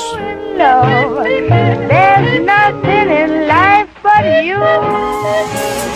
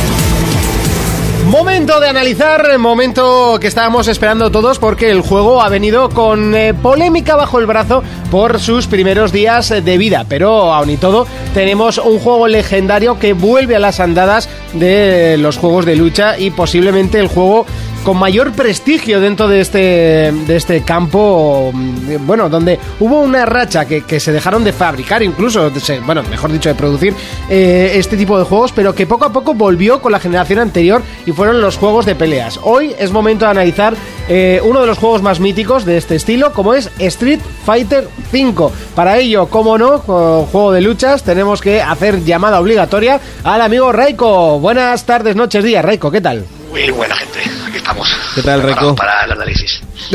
Estabas además con ganas, ¿no? Por, por lo que yo sé. Bastantes, de hecho. y es que es un juego que ha venido con mucha polémica, pero aun y todo el título tiene muchos pros que, eh, mm, por lo que he ido yo oyendo a la gente como vosotros que lo habéis jugado, supera con creces a las contras. Más o menos, vamos a empezar... Bueno, de momento ya veremos. Eso lo, lo iremos hablando. Por ahora, eh, eh, abrirme los ojos con este juego, Street Fighter V, primeras impresiones, primeras partidas. Bueno, vosotros ya lleváis un montón. Contadme un poco. Empieza Reco. Empiezo yo. Adelante. A ver, pros, como siempre decimos, ahora que estamos hablando al principio del tema de pros y contras, Street Fighter 5, desde luego, como Street Fighter, es bastante mejor que el 4 a nivel jugable. Sí, vale, creo que han dado con la tecla mucho mejor esta vez. Problema, lo que sabíamos, aparte de falta de contenido, Sí. es que si tienes poco contenido y tu parte principal que sea online tampoco acaba de funcionar como tiene que funcionar, tienes un- una especie de coste molotov muy malo. Bueno, al final eso han sido problemas eh, los primeros días, ¿no? Los dos primeros días de, de, de juego, que no ha funcionado prácticamente nada, no podíais jugar online. Estaban caídos los servidores. Básicamente. Un problema que últimamente lo estamos viendo bastante en salidas de juegos, como ha podido ser Rainbow Six, como ya Sí. fue Drift Club en su día, eh, muchos títulos que han tenido este problema y que al final han mermado un poco Sí. las notas, ¿no? Yo, por ejemplo, coincido con Reiko en que las bases son buenísimas. O sea, este juego seguramente dentro, cuando en marzo, en junio, cuando empiecen a sacar los contenidos y así, va, va a ser la hostia. Pues que ahora eh, no es un juego para gente que no está acostumbrada a juegos de lucha. Sí. Porque tú entras a jugar online, porque es básicamente la chicha que tiene ahora el juego, y no tienes ni un tutorial que te enseñe a jugar con los personajes, que te explique los combos o los movimientos como había en el 4. y, y ahora el, el público, que es más casual, se va, a o sea, se va a aburrir porque va a entrar al online, le van a palizar y no le va a gustar nada. Y básicamente está para la gente que le gusta competir y así. Yo, yo, por ejemplo, el día 16, 17 era imposible jugar por los servidores caídos. Hoy, por ejemplo, he estado toda la tarde y podía. Con Raiko no podía jugar tampoco en las partidas que era añadiendo Sí. las partidas infinitas. Hoy he estado con, probando con un amigo Lorenzo, Sí. eh, que tiene la versión de PC, a ver qué tal va. Y hemos estado jugando toda la tarde sin problemas. Pero sí, que- es que parece que ha tocado así un poco los servidores. Por lo menos ha ido mucho mejor ayer y hoy que, que el lanzamiento y estos días. No, no va todavía como debería de ir, igualmente, porque no es lógico que con gente europea haya lag, haya teleport, ¿vale? como decimos, que parece que estás jugando un juego de Dragon Ball, más que Street Fighter. Que ya quisiera el Dragon Ball tener ese teletransporte, ¿eh? Entonces, el problema es ese. No es lógico que, sobre todo los arayonas, el tema de los franceses, que es. Sí. Dan ganas de pegarse un tiro en la cabeza cuando Los juegas fran- tú ves ellos. un francés y ya te da miedo, te da miedo. Sí. A mí me dan asco. Yo los veo y digo, ya estamos. Bueno, yo he visto una partida tuya en YouTube que, que jugabas contra un francés y le has dado una buena Sí, paliza. esa- ese me va bien, sí, sí. Ahí Jonas. Pero es curioso porque tú lees por los foros y parece que en América va de lujo. Incluso Sí. en, en análisis ponen como que el- un punto positivo te ponen el online, pero luego ves en Europa y hostia. ¿Qué ha pasado aquí, no? Es que de hecho otros medios, Truth Toys y un montón de medios han puesto que el online es súper robusto, ¿vale? Sí. Que es lo que te quedas en plan, ¿eh? claro, viendo lo que había aquí y lo que hay aquí es un poco extraño, la verdad, porque desde luego tecla. no es el Rey Club en su día o el Halo Master Chief Collection que salieron directamente muertos, ¿vale? Pero sí que no va como tiene que ir. Quizás ese, ese es un punto que le salva, ¿no? Que el código del juego en lo que es online sí que está bien, lo que ha fallado es la activación de los servidores que no sé por qué en Europa siempre van mal. En League of Legends, van mal en Call of Duty, van mal en FIFA, por supuesto. Y mira que el FIFA está hecho para el, para el público En el europeo. GTA Online también. En el GTA Online fue eso un, un, un, un desastre. En el Metal Gear Online. Yo bueno, creo- yo, no- yo no pude jugar en toda una semana. Yo creo que de los Ah, pocos yo que sí que pude jugar el primer de los día. pocos que me han ido bien el primer día el Battlefront.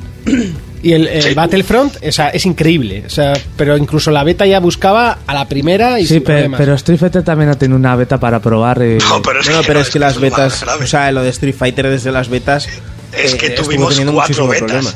problema. Y además se, Street Fighter se pospuso más de mal. una, creo, ¿eh? Porque, porque daba muchos problemas. Sí. Sí, sí, sí. O sea, eso es un problema que, que está ahí. Sí. Bueno, ahora sí que sí, entrando un poco en el análisis del juego, eh, comenzamos con las novedades que nos llegan en este eh, Street Fighter en lo que a modo de lucha se refiere. Porque A la jugabilidad. Yo, eh, en- desde mi ignorancia de Street Fighter, yo veo exactamente lo mismo. A Yuken, a Yuken, Yuga Blame y poco más. ¿Sabes? Pero ¿Con gráficos cuando, más bonitos? Sí, pero cuando os oigo hablar decís, ¡buah! Es que ha cambiado un montón. Este es el mejor Street Fighter que se ha hecho en modo jugable. Y digo, para mí es lo mismo. Salto, salto, patada, patada baja, patada baja, patada baja, patada baja. ¡Wow! ¡Qué yo! Ahora contaré vosotros. Os he dejado planchados, ¿eh? No, no. No más que... A ver quién empieza más que todo. Ah, no, no, Jonas, por supuesto. Bueno, yo jugablemente a mí me gusta más los añadidos que tienen los personajes, casi todos los han cambiado completamente. Lavo Menos- de cara, ¿no? Menos alguno como Chun-Li, Ryu y alguno así que sigue igual. Yo, por ejemplo, el que manejaba Dalsin es completamente distinto. Claro, a ti te han hecho una putada directamente. Sí, pero bueno, mejor así lo coges con gusto de volver a... Claro. Aprender a utilizar Sí. el personaje y demás, ¿no? Sí. Más novedades. En lo que a combos se refiere, Raiko, los combos no han cambiado, ¿no? Sigue siendo la mítica media luna. O sea, el, el tema de magia son las mismas, salvo que algunos personajes sí que le han cambiado un poco la forma de hacerlas. Por ejemplo, Vega, antes era tu personaje de carga, lo típico de esperar dos segundos atrás, adelante y puño, Sí, o abajo, y, ahora ya no, son todo bolas, como si fuera un Ryu, ¿vale? Una media luna, patada, y hace el giro que te hace en el suelo, ¿vale? Han cambiado bastante, incluso personajes que tienen ahí más magias, el tiempo de hacerlas ya no son tampoco el mismo, ¿vale? Porque Ryu, como dice Jonas, lo coges y bajo básicamente es lo mismo que siempre, pero a la hora de jugar con él, cómo hacer las cosas, el tiempo de hacerlas no es el mismo que tenían antes ya. Claro. Yo, yo, por ejemplo, leí que en el anterior para meter los combos tenías un frame y en este tienes tres. Que Exactamente. son más fácil de meter. Ajá, te queda- Sí, sí, a mí Sí. me habéis dejado exactamente Luego- igual. Monty, nos vamos a fumar tú y Sí, yo hablando. echaba un, un piti fuera. Luego, eh, luego está la barra para cuando te aturden, ¿sabes? Que te tiran al suelo y te salen pajaritos. Sí. Sí, ¿eh? La stun Pero eso es nuevo, ¿no? En el anterior creo que no, está, no lo recuerdo. No, Creo que en el 4 no, No. el 4 creo que sí estaba también la vara, ¿no? no sé si las primeras versiones no y luego lo añadieron o no me acuerdo. Lo- luego, la, la mayor novedad es la barra de V-Trigger. Que es una barra... Ah, sí, claro. No, es, es una barra que si te golpean se va llenando. O si tú utilizas el movimiento, que suele ser con el triángulo redondo, Sí. si vas utilizando ese movimiento, se va llenando. Una vez la tienes llena, la puedes utilizar, pues cada personaje tiene un movimiento especial. Por ejemplo, Ryu, pues se pone los puños de electricidad y los Ayuken, pues los tira con el- electricidad. Luego el Dalsin, por ejemplo, tira un- en el suelo Una fuego. jeringuilla y te baja la Sí. fiebre, ¿no? Tira en el suelo fuego y se queda eso ardiendo y mientras el persona, el enemigo esté en- encima del fuego se va quemando. Incluso cambian mucho los personajes con eso. Pero personajes como Karin y cosas así que no tienen combos, por ejemplo, en puño normales, cuando tienes activado eso, pueden hacer combos haciendo medialunas continuas y cosas así que si no lo tienes activado no los tienen, Sí. por ejemplo. Ta- también te ayuda para el típico bloqueo reversal para cuando te están conveando y te lo quieres quitar de encima de una hostia. Sí. Pues gastas una barrita de eso. Otro de los apartados que más, eh, que más influyen en los juegos de lucha eh, son la cantidad de personajes. En este caso nos ponen un plantel de, de personajes bastante corto de inicio y que cada año irán sumando cuatro personajes. Seis, cada año Seis, seis. perdón. Seis. eh, al estilo eh, al estilo League of Legends, ¿no? Cada poco tiempo vamos actualizando el juego, eh, eh, aprovechamos para nivelarlo y encima os vamos metiendo caramelitos para que o gastéis dinero normal o gastéis dinero del- del juego juego. En este caso no me equivoco, ¿no? Se pueden comprar con los Sí. juegos, con los Sí. puntos. Eh, ¿Cómo está el plantel de personajes hoy en día? ¿Cómo veis los que van a entrar? ¿Está todo Vale. nivelado? Los personajes, bueno, yo lo veo bien. Igual no es el, el plantel que a mucha gente le gustaría, pero hay de todo estilo de combate. Yo, yo iba a comentar, eh, bajo mi punto de vista, y eso que yo soy negado así como Monty, yo solo me compro el Mortal Kombat y es porque me los he comprado siempre. Yo creo que se han equivocado en, el, en la manera de, de plantear el, el juego, ¿no? A la hora de vender el, de vender el juego, porque tienes, eh, como tú has dicho, es parecido a League of Legends, pero League of Legends es free to play. Entonces, entiendo que si tú quieras meter pasta ahí, pues la metas y ya está, el juego no te ha costado nada. O incluso Killer Instinct. Killer Instinct tiene una versión gratuita y tú puedes ir metiendo pasta y, y, y comprándote personajes y tal. Pero aquí, que eh, costando ahí a precio retail, que son 70 pavazos, que son 10.000 pelas de las de antes, y luego encima eh, vayan haciendo eso, no sé, yo no le veo mucho sentido. ¿Tú, tú cómo Yo- lo ves? Yo, por ejemplo, que si he jugado al League of Legends, este modelo sí me gusta. Eh, prefiero esto a que luego me metan al año un DLC, luego otro. Por ejemplo, el Blast Blue el, o el Guilty Gears. Sí. ¿Cuántos personajes tiene salida? El Guilty Gears tiene poquísimos y el Blast Blue, Sí, la, sí. La primera versión tenía poquísimos. Además es un cachondeo porque la Guilty cada año, año y medio saca una Sí, versión de baja o sea, 70 euros encima, que no es ni piso 70 rebajado. euros y te meten. La, la, la primera no sé si tenía 12 o 10. Eh, sí, eran muy poquitos. Pero mm, está muy bien porque cada personaje tiene un estilo distinto. Una Claro. cosa que vas a evitar con esto es que te salga dentro de un año el Ultra Street Fighter, al siguiente el Super Ultra Mega Street Fighter, ¿no? Y, y cosas así. Al final Sí, lo que estás haciendo es unificarlo. Eso es, aquí parece como que eh, han hecho la base de un juego y quieren estar, eh, pues yo qué sé, tres o cuatro años con el mismo juego, pero claro, lo van actualizando, lo van mejorando y tal. Pero yo lo que me, no me parece correcto es el precio. Yo si lo hubieran sacado a un precio más reducido, creo que bueno, pero llevaría tú, más. Fermín, piensa una cosa. Yo que también juego mucho al Killer, ¿vale? Yo tengo el Killer comprado y Sí, en la temporada 3, que temporadas. el día 1 también seguramente.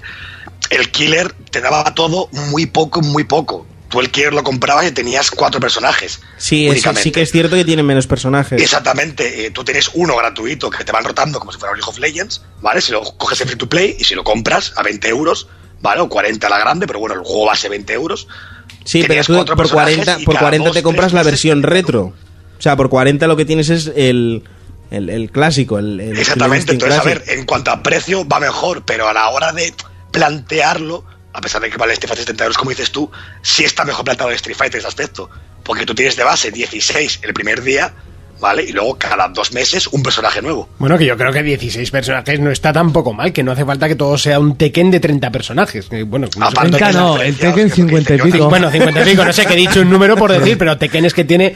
Sí. No voy a decir demasiados porque yo siempre he dicho, como con el Evolve, que contra más mejor, ¿no? Que, que- que eso te da siempre dinamismo a la hora de los combates. Sí, pero es que en Evolve había muchos personajes, pero había unos personajes que sí que cambiaban en la manera de jugar y otros que los veías ahí como que eran un sinsentido. O sea, tenían armas y habilidades que no, que no aportaban nada. Yo- ¿Entiendes? Yo- Sí, yo sabes lo que le veo bueno a este modelo.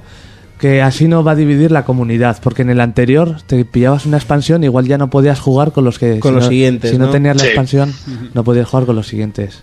Quizás. Sí, de esta manera pues tienes el, el juego base que lo tiene todo Cristo Sí. Y luego ya es eh, diferenciar pues qué personajes tienes tú y qué tengo yo, ¿no? Que, que ahora Aquí- mismo, con lo que hay, el juego no vale 70 euros, lo sabe todo Dios, porque lo que ahora Claro. mismo hay no lo vale. Sí, es como una inversión a cara a futuro, Sí, ¿no? es, yo lo que digo, esto es, y me parece mal que lo saquen así, pero esto es como comprar un Early Access. Sí. Los típicos de Steam que están Sí. aún esto...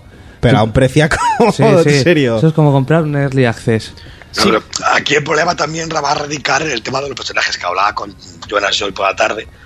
Y es que ahora al principio el juego plantea una serie de modos offline, aparte de los online, que te dan monedas para poder comprar personajes, ¿vale? El, el método este de comprarlo gratis. Yo tengo monedas para comprar los dos primeros ya si quiero gratis. ¿Qué pasa? Que claro, ahora hay muchos prólogos que te dan mucho dinero, hay desaf- desafíos, perdón, supervivencia que te dan mucho dinero, pero conforme lo haces, ya lo puedes repetir otra vez. O sea, no puedes farmear monedas, digamos. Po- ¿Qué podrás hacer con los personajes que te compres, pues ya tienes uno, no vas a tener... Cada Claro. personaje vale 100.000 puntos, ¿vale? Eh, hay que mirar que este año sí que podemos conseguirlos todos, pero cuanto más compres, más se va a reducir Sí. el tema de sacar monedas y habrá que ver cómo se plantea el... por ejemplo, la segunda temporada. ¿Cuánto cuesta un personaje? O sea, tú has dicho que cuesta 100.000 puntos. un Sí. A ver, cada, cada personaje vale 100.000 puntos. ¿Cuánto ¿vale? ganas por subes- combate? Si, si juegas un combate online y lo ganas, son 50 puntos. O sea, que tienes que echarle oracle. Vaya tela. Si No, luego, ca- cada vez que subes de nivel, te dan mil puntos. Sí. Te dan mil, te dan mil. ¿Vale? Pero claro, cada vez que te pases el nivel, el modo prólogo este, por ejemplo, que son como tres combates sueltos, te dan 2000 por cada uno, ¿vale? Son 2000. O sea que se multiplica por 16, mm, tienes ya para un personaje. No, Claro. con, no, con cada personaje el prólogo te dan 10.000. Que pasado todo el modo historia tienes 160.000. 160.000, cierto, sí. Cierto. Lo que sí que O se sea, que te hablaba hoy. puede dar para comprarte los personajes, pero luego te las vas a ver putas Y, para y- conseguir nuevos. Eh, y ah, luego puedes pasarte cosa, también el modo survival, que cada combate que te pasas del modo survival Sí. te dan también eh, 10.000. Pero claro, los primeros son fáciles. Si te lo podrías pasar todo, serían 800.000 en total. El, Pero el es que hice el- yo el- la media, si te lo pagas con cada personaje en fácil y en media, sin contar el resto de modos, te salen 26.000 monedas. Pero vete y luego pásate el modo difícil, ¿sabes? Del survival. vete y pásatelo, 100 combates. Hombre, sí que es verdad que luego van a Y meter más modos. los dedos, ¿no? Luego van a meter más modos de juego, ¿no? Que, que incluirán más más monedas. pasta, lo que y sea. hoy hablaban de los desafíos, que va a haber Sí. eh, 7.000, ¿no? O 70.000. 7.000, ¿no? No. Desafíos diferentes. Yo lo, lo que tengo esperanzas puestas porque van a poner los targets que son objetivos por día. Pues yo que sé, eh, mata, eh, gana no sé cuántos combates utilizando el ultra o lo que sea. Ya. A ver cuánto te dan, o sea, eso no se sabe nada. Sí, bueno, el tema de los objetivos diarios, eh, eso se, se empezó con Call of Duty, por ejemplo, que tenías eh, los objetivos, luego sacaron objetivos diarios. Eh, Raiko y yo, que jugamos mucho Rainbow Six, están ahí también los objetivos diarios. Eso es una manera de, de sacar más pasta también, Sí. porque al final te divierte. Que, o Sí, sea, que te puede aburrir no conseguir monedas, ¿no? Es que a mí me da miedo eso, que realmente todo, estas, todo lo de lo que vale cada personaje es porque se ha filtrado, ¿eh? Pero el problema es que no han dicho nada, ni lo que va a dar el modo desafío, ni lo que van a costar, si todo va a costar igual. Hubo un rumor también, no sé si Juan ya lo, lo leí yo, que Alex, que es el primer personaje de C, que van a sacar, que es de Street Fighter 3, va a ser un poquito más barato que el resto de personajes. Porque que es el a primero. Para que todo el mundo lo pueda tener, digamos, aunque no jueguen tampoco todos los días continuo. ¿Realmente Alex vale 100.000 y el resto un poco más? ¿O son 100.000 todos y ya les va a costar 90.000? Es que no han aclarado nada Ya, realmente. aún no se sabe bien. Ya. Yo, por ejemplo, que. eh, Igual también quieren ver un poco cómo juega la gente, el- a ver los reportes de cuánto y luego, y luego se hace el balance, ¿no? Es- Bueno, pero es Capcom, ¿eh? recordadlo. Ya, no, no, eso nunca Es- nos lo es Capcom, eso es. Eso no te lo tienes que olvidar nunca. Yo, por ejemplo, eh, voy a volver a repetirme y hablaré otra vez de Rainbow Six, que es a lo que más juego y, y en este modo se parecen mucho. Eh, cuando Raiko y yo, por ejemplo, nos enteramos que costaban 25.000 monedas cada personaje, yo dije que era una locura. Pero sí que es cierto que una vez que nos compramos todos los personajes, porque ya habíamos sacado pasta suficiente y tal, eh, aparte de que los compramos bastante rápido, Sí. o sea que se gana pasta muy fácil, eh, en el momento que ya no teníamos que más comprar, vas ahorrando ese dinero. Sí. Y, y en menos de una semana, no sé si conseguimos ahí 40.000 monedas o una cosita Sí. así, ¿eh? Sí que es verdad que si lo vale consigues tan 25.000. pronto, si lo consigues tan pronto, pierde interés. Eso lo he dicho siempre. Fue como Ya, con el juego de los Simpsons. El juego de los Simpsons del móvil. Sí. Todo el mundo estaba enganchado. Cuando Pero salió el pirateo de las rosquillas, truco- la gente se aburrió. Claro, yo fui Porque ya no tienes nada, Ah, nada que yo- hacer. Es como jugar al Sims con trucos. Yo- es, yo- vale, sí, me construyo la casa y ¿qué hago? A mí, o sea, la miro. Porque es que no tienes nada que hacer. a mí en el LOL no me gustaría tener todos los personajes. Claro, en el- eh, es que League of Legends está demasiado bien equilibrado. Está Sí. espectacular. No sé cómo les ha salido a ellos, pero no creo que les salga tan bien equilibrado el Street Fighter como el LoL. Tiene- tienes, cua- tienes cuatro tipos de. Para la gente que no lo sepa, tienes eh, diferentes tipos de precios. Uno que valen 900, otros 1800, 3600 eh, y 6400. Por cada combate ganas 75, menos el primer combate del día que ganas 215, me parece. O, o 175, algo así. Y claro, eso hace que te los compres. Más o menos con, con 10, 15 partidas que ganes, te compras un personaje. Ya, Pero aquí hay otra cosa también que 140 no personajes. tenemos en cuenta de Street Fighter V y es que la mayoría de gente, no sé si yo ahora será así, pero yo sí, que juega a Street Fighter somos unas putillas de los trajes. Vale, Hombre. ¿Qué pasa?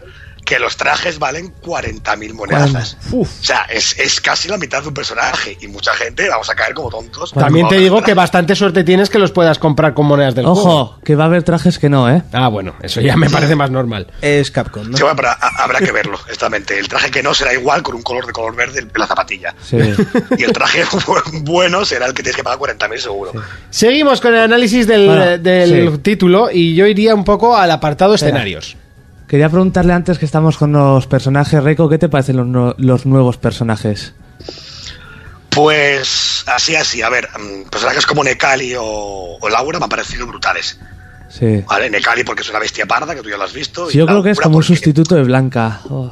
Sí, podría ser. Y Laura, que realmente pensábamos que iba a ser la blanca de este juego por ser la brasileña y todo el rollo y la actividad, ¿Está buena? me ha sorprendido. Tiene, tiene buen delantero. Está fallable. Lau- Laura Fermín es un personaje que te gustará, seré tu waifu.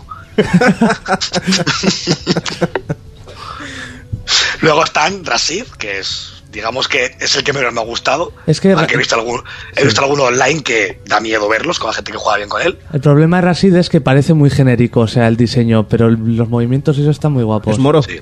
Sí. Con ese nombre. Y luego, sí. Y luego está Fang, que es el, el nuevo caudillo de Shadow Low de, de Bison, que Sí. es un personaje que te puedo decir, Jonas, que es muy demasiado extraño. Es súper extraño. Encima tiene un estilo que es envenenar al rival. Y claro, el otro se desespera, le está bajando la vida e intenta atacarle. Atacarte. Pues el otro se pone ahí a zonear para que no se acerque mientras envenena. O sea, es el personaje, el típico que odias mogollón. Sí, además es muy diseño típico, ¿os acordáis de las películas 80? De los típicos como estos karatecas. No, yo, yo te lo iba, yo te lo iba a comparar con los de loco mía pa, pa, Sí, pues. También, también.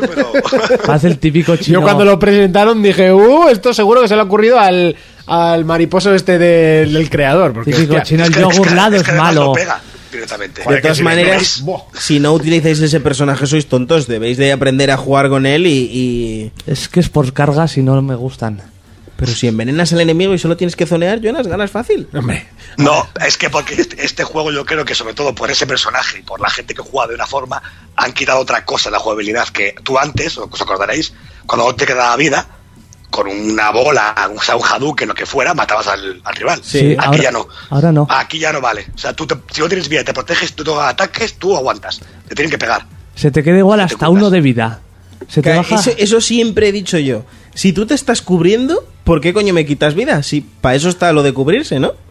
Sí, pero, pero de lo cual sí te quita vida si tienes vida. O sea, si tú te queda barra y te lanzan un Hadouken y te cubres, te quita vida. Si Lo tienes que han vida, quitado es, es la penalización de cuando no te queda nada de barra, el que no te haga la guarrada de que te envenenen o lo que sea y tú cubriéndote. Claro, por Digamos. ejemplo, en Pokémon eso también lo han quitado. No sé si te, no sé si te, te habrás fijado, yo como siempre hilando, cuando te envenenaban un Pokémon, tú ibas Sí. andando y se parpadeaba la pantalla y ibas perdiendo vida hasta, Hasta el mundo que- que, moría. sí. Ahora ya no. Hasta Ahora que se te queda con uno. uno. con uno de vida y ahí se mantiene. Pues algo así han hecho. Ah, pues eso está muy bien. Joder, porque es lo que te digo. eh, eh, tú ibas reculando, te, te cubrías, pero te tiraban una bola o, o a patada limpia, aunque estuvieras cubierto, al final te mataban. Es que era muy típico, la bolita, el Ryuken mítico, Sí. cuando te levantabas y cosas así que te mataba. Aquí yo también lo veo bien, ¿eh? A ver, Sí, pues eso me, eso me gusta. Eh, apartado escenarios, veo unos escenarios más completos y además algunos con eh, algo de dinamismo, ¿no? No demasiado, Uno, pero bueno. uno. Uno, uno. Bueno, uno es algunos. Sí. que encima se pasaron todo el día enseñándolo en todas las presentaciones y resulta que solamente es ese el que tiene eso. Y, y es que ver los Y- otros escenarios que tienen como puertas o cosas que parece que van a tener lo mismo, pero no. No, no, es un coitus interruptus. Sí. Bueno, son muy meterán- sencillos, meterán- realmente. los meterán escenarios. O sea, más. están muy bien realizados, son muy bonitos la mayoría, pero son muy sencillitos. ¿Sabéis si o sea, os han dicho si meterán más escenarios o algo? No tengo ni idea, pero yo creo que con personajes y eso meterán, no sé. No Por lo sé. menos Sí, uno con cada seguramente. personaje, ¿no? tiene 16 escenarios, no recuerdo la cantidad, pero no tiene uno para personaje. Ti- Tiene El juego. 10, 10 Tiene escenarios. 10. Pues entonces, a ver, sí que hay la típica catarata que se ha visto en vídeos, es como un valle, como que es de río, de hecho. Es en Nue-. Nueva Zelanda, creo que es. Sí, sí, luego está la típica calle de, de Hong Kong, Que esa- e- ese Está- es el que más me gusta, con la música y todo. la típica base de Shadow Low, de los malos, donde están las estatuas como este de los clásicos, ¿os- Sí. ¿os acordáis que salían como estatuas de cada general de Bison con las caras? Sí. Son variados, son todos distintos, pero a ver, tampoco son una maravilla, ¿eh? realmente, no son algo que digas, ostras, cuando lo ves quitado de Hong Kong, que dice Jonas. Yo hay un par así que me gustan, pero los demás sin más. Por ejemplo, el de Hong Kong o el del hotel este japonés. Hmm. Sí. Eso sí, pero eh, por ejemplo el de la base aérea no, me parece sosísimo, no lo siguiente. O la base de las estatuas también. Es que Hong Kong tiene el tema de que es, es precioso y que la música es brutal directamente de Hong Kong. Y por cierto, que cuando juegas con Chun-Li o Ryu o Ken, te sale su una Su remezcla de su música original del 2. Un, re- un remix nuevo que Sí. cada uno, el de Ken o, o algunos ahí, que son brutales. ¿eh? Para mí es de las mejores versiones que han hecho de Street Fighter. De hecho, hoy, hoy en el programa estamos escuchando la música de Street Fighter V, como es obvio con el análisis. Y, y sí, ya, ya, bueno, eso, como lo encasqueto luego, pues ya pondré básicamente. Eh, más cositas a destacar, modos que nos llegarán en los próximos meses, porque claro, el juego hay que decir que ha salido antes de tiempo por, mm, por eh, X motivos, ¿no? Que- Igual primero hablamos de los modos que hay, que es un drama ahora. Vale, cuéntanos. Modos para un jugador. Tenemos el modo historia, que lo podemos llamar modo prólogo. Pero luego habrá otra historia, ¿no? Perdona que te luego va a haber Sí. otra historia como la del Mortal Kombat. Que con, eh, con vídeos y así. Sí. Pero lo que hay ahora es un modo cortísimo de 3-4 combates con ilustraciones del mismo que hacían las del 3 y así. Sí. Pues la- bueno, que eso, que yo sinceramente, con perdón por ese hombre, que su trabajo y le habrán pagado, ese hombre merecía morir y que le cortaran los brazos, ¿eh? Porque yo exactamente no sé cómo estaba de fumado borracho el día que dibujó eso, pero... Sí, ti- tiene un estilo muy raro, no sé. horroroso. Sí. Y, y ese modo te lo ventilas en nada. Sí. Nada, yo me lo pasé entero con todos los personajes, más por el tema de las monedas, en media hora, creo que tardé. Bueno, con pues todos, si ¿eh? te dan monedas, oye.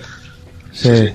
Y luego está el modo supervivencia, que sí tiene algo más de chicha, porque es el típico que cada vez, cada vez tienes menos vida y vas haciendo combates. Sí. En este tienes para coger como power-ups. Pues más vida, pues ahora quito más, ahora tengo más defensa. Que tampoco tiene mucho misterio. En Sí, pero eso le da dinamismo a las peleas. En fácil creo que son 10 combates. En, Sí. en normal son 30. En difícil son 50. Y en el más jodido son 100. Hostia, ¿para cuando ganas 100? Chaval. Sí, pero claro, aquí, aquí entra... ¿Se puede guardar partida entre combate y combate? No. No. Venga, chaval. y- y- y hay otra- y hay otra cosa peor.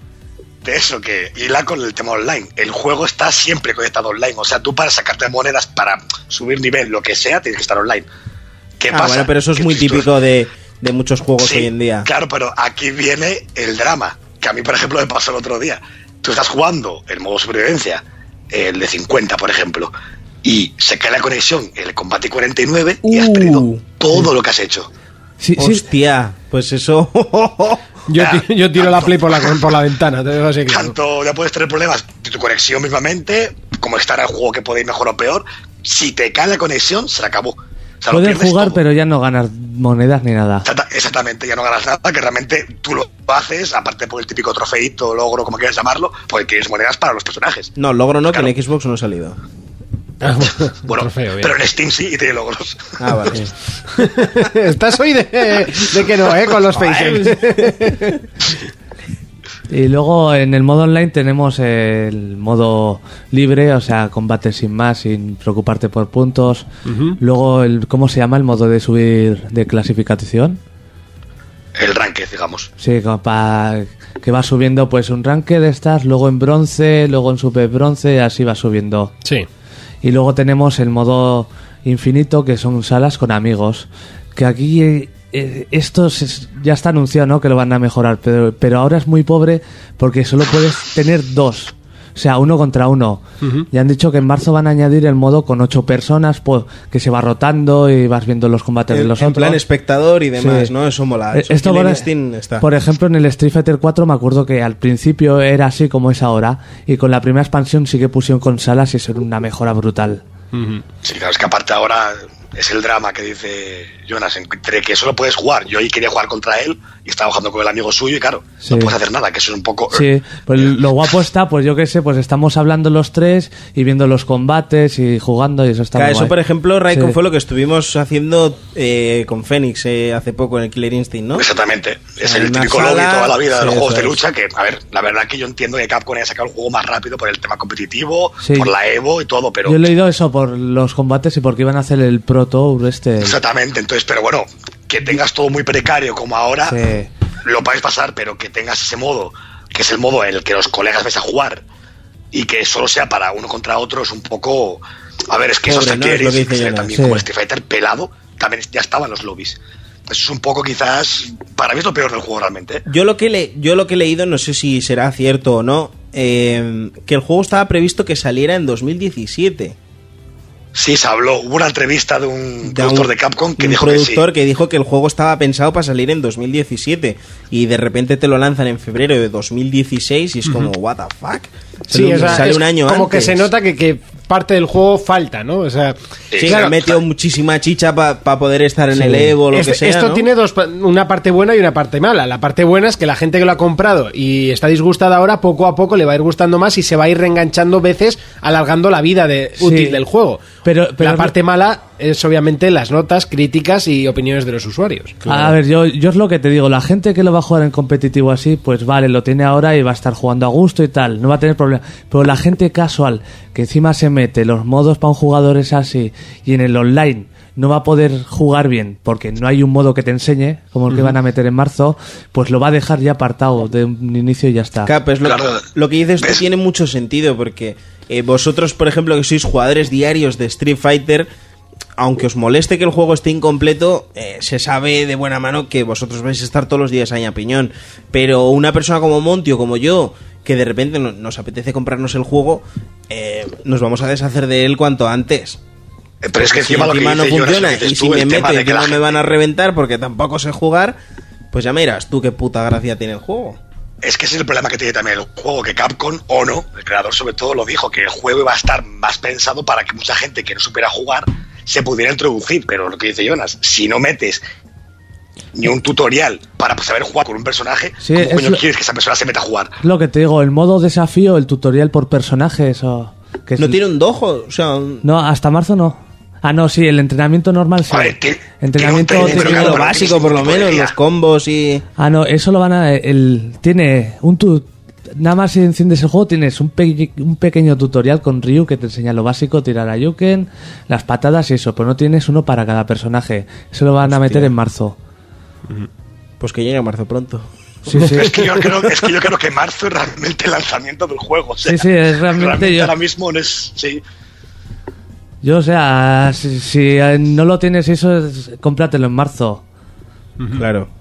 Y te evitas la mala hostia. Qui- quizás es un juego que está eh, que últimamente además está muy de moda porque está pasando con muchos títulos que parecen incompletos y después se van completando. Es un poco que están demasiado enfocados a, a los eSports olvidándose eh, de los jugadores habituales, ¿no? Este, este yo lo veo totalmente enfocado al competitivo. Yo por eso, yo Sí. lo tengo totalmente Eh, encima- encasetado ya y, y va a pasar, iros haciendo la idea Sí. que Gran Turismo Sport Sí. va a pasar exactamente lo mismo porque está enfocado directamente para el competitivo. Encima, lo que nada más te metes, lo que ves no es el típico menú de un, ju- de un videojuego.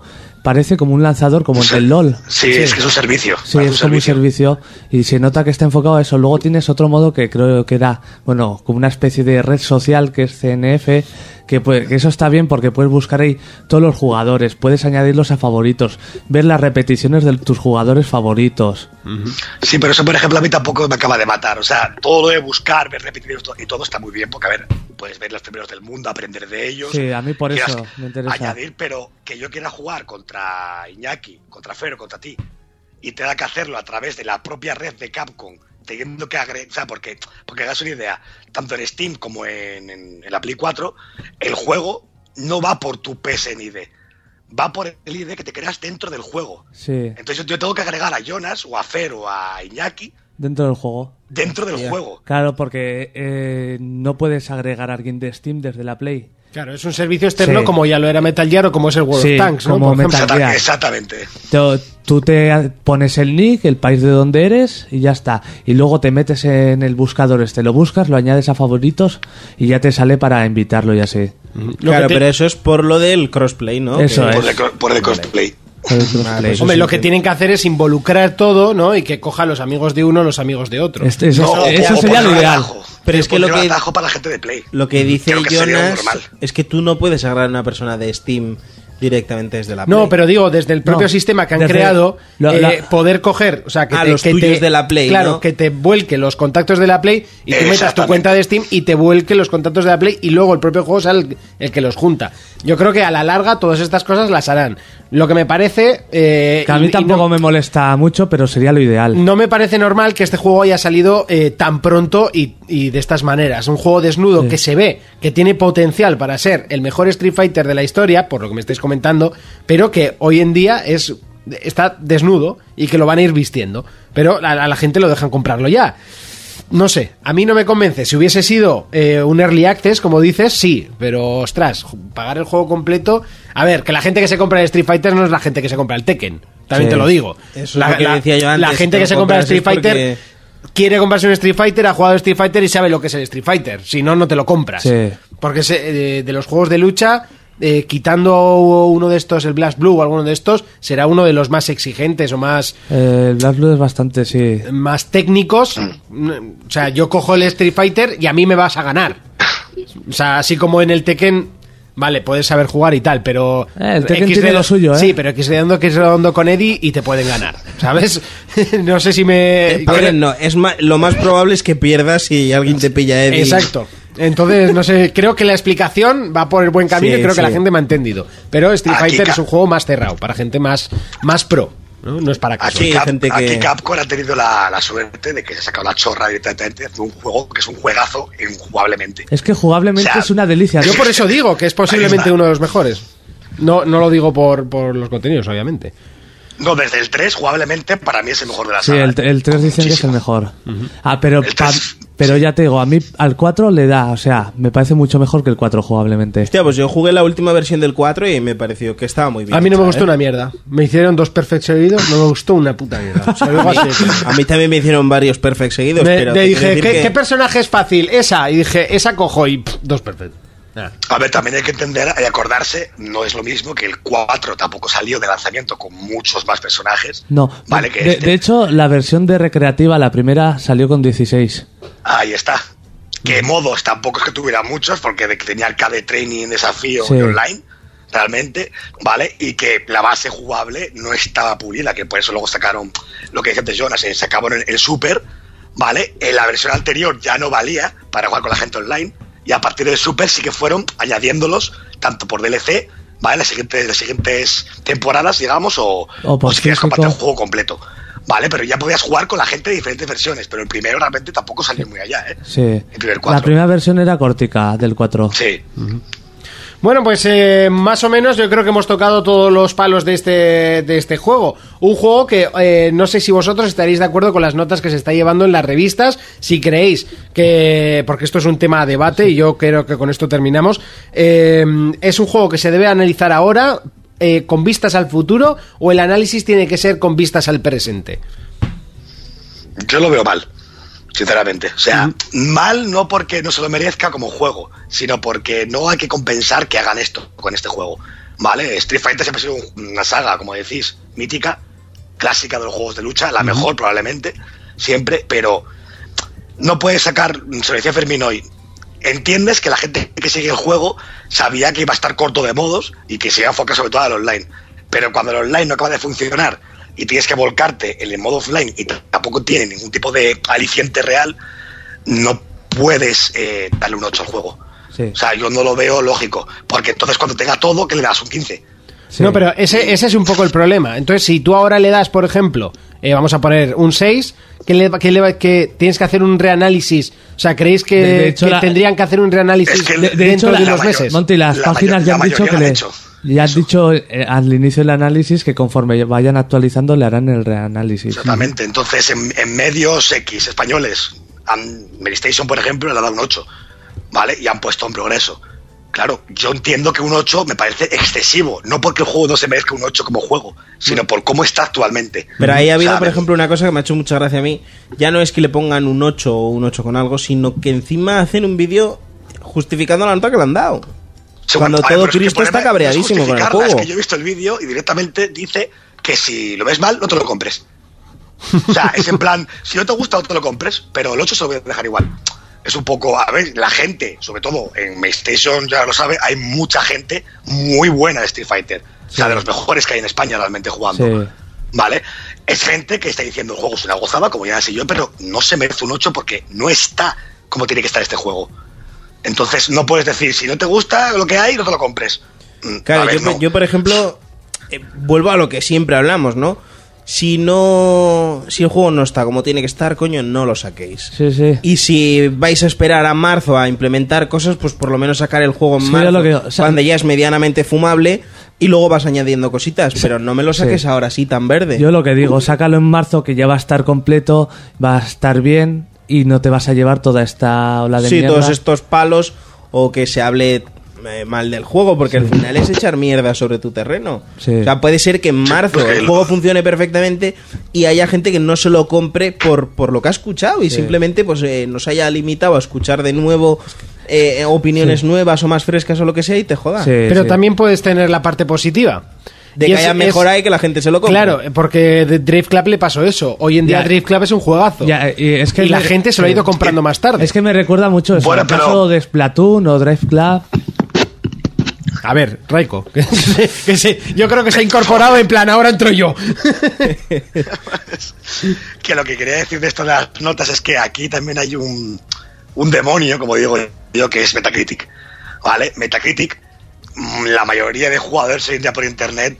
A mí, por ejemplo, me parece una mierda, pero seguía por la media de Metacritic. Sí, pero por ejemplo, en Metacritic Muchos tú sabes perfectamente que mucha gente, ya no solo los medios, sino la nota de usuario, ahí puede votar cualquiera. Ahí Sí, pero. puedo ya- haber entrado no yo y haber eso. votarle un cero y, y jodes la Pero media. ya no voy ya no voy por la gente, sino por la de los medios. ¿Qué pasa en Metacritic?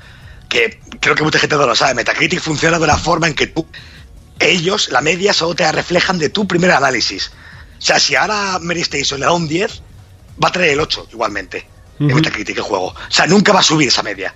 Claro, se queda ¿vale? con la nota que le han puesto al principio y ya está. Metacritic no modifica la nota. Tú la puedes modificar en tu revista, en tu web, pero no va a modificar la de Metacritic. Claro. Yo creo que muchos medios han tenido mucho miedo de darle un 6, por ejemplo, un 5 o un que 7. luego no como que pase le- eso de que muchos se quede en. Metacritic una nota negativa, ¿no? Exactamente, para que el juego no acabara estando en 70. Sino ¿vale? que le han puesto una nota, eh, pues eh, lo que puede llegar a darte el juego final y, y que se quede con una nota justa. que tiene un 83 que ahora mismo, ¿vale? Que te digo, para mí, sinceramente, es excesivo por cómo está Un el juego 83, actualmente. pero es que la nota de los usuarios baja hasta un 3,5. Y eso es muchísimo. Hombre, la nota de un usuario enfadado porque el primer día no le va, no le va al online tampoco me parece eh, un, un- un repunte, es lo que te digo. Pero tú piensas que te has gastado usua- 70 pavazos Sí, por pero, un juego, pero, ¿eh? es, pero es el cabreo que tienes el primer día porque no te va. Y la gente coge y lo vota Bueno, el primer día porque que no a le mí sí me funciona. hacen gastarme 70 euros como no con el Payday. Y. Fermín, y- igual hay una docena de juegos que te has gastado 70 euros y no te ha funcionado el online el primer día. Una docena no. Pero yo, por ejemplo, el Payday, mi, mi mayor cabreo fue ese, que yo me compré un puto juego por 70 euros. Tenía dos modos y toda la puta vida he hablado mal de él. Y Mira. lo he jugado mucho con este señor que está hablando con nosotros, ¿eh? Y aún así es que lo sigo criticando también. Ya solo Grand Theft Auto no funcionaba, FIFA no funcionaba, eh, eh, Metal Gear no funcionaba el primer día. Yo, por ejemplo, de Metal Gear no, no voy a decir que no funcionaba porque a nosotros, que lo hemos jugado juntos, a mí me funcionó desde el día 1. El día 1 salió, ese mismo día a nosotros nos funcionó. El Rainbow, por ejemplo, los dos Decimos primeros de- días... del Metal 4, ¿no? No, del Metal 5. Del Ah, 5. ah, es verdad, sí que- Del 5 sí que iba. hubo quejas, O sea, pero no por ejemplo iba. en Xbox eh, funcionó perfectamente. El- desde el día que salió ese, juego, se- o sea, ese modo se pudo jugar. El Rainbow eh, sí que es cierto que a Raiko no le iba, pero a mí sí.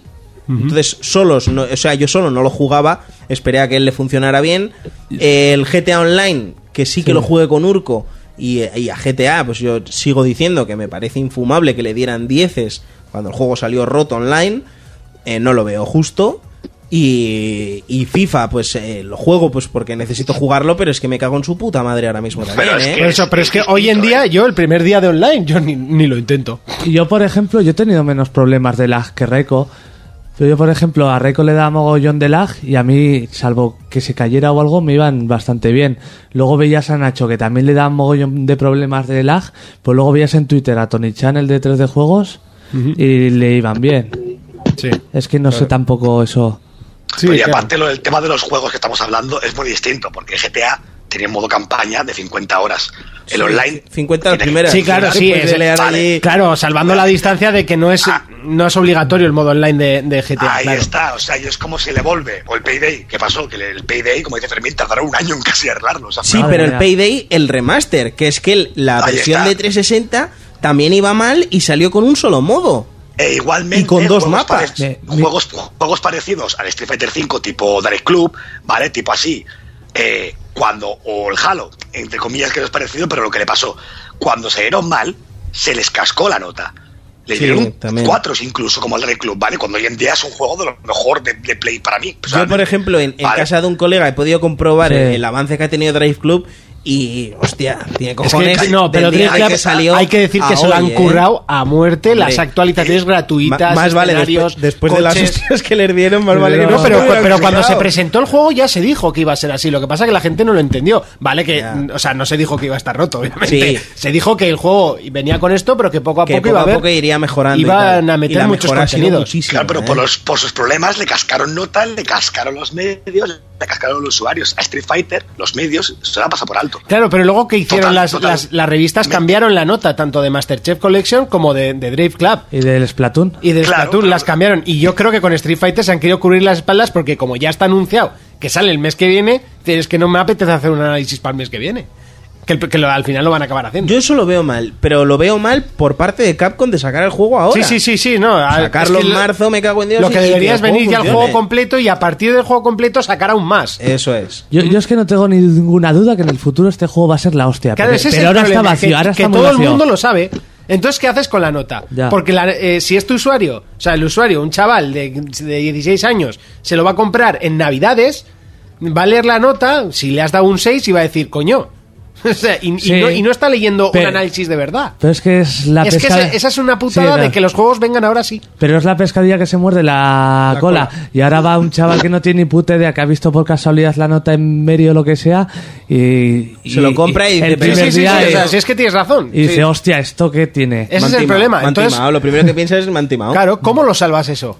¿Haciendo un análisis cada tres meses por cada, por cada actualización que haya? Como lo actualicen como el LOL, Bueno, estás jodido eso- cada dos pero semanas. se hace. Sí, sí, sí, no, al final cobran por ello, el- ¿no? el Kill- pero el Killer Instinct, por ejemplo, cuando salió la, prim- en la primera temporada, le dio palos por todos los sitios porque se le Sí, porque salió un juego con, con, un modo arcade. Eso es, un training. modo arcade con, con 8 o 6 personajes y ahí estaba. También Claro, hay que decir que era free to play y te dejaban cada semana probar con un personaje distinto. Y, y Sí, que la versión medios- completa te costaba 20, pero los, los medios medios se portaron mal. Se portaron mal.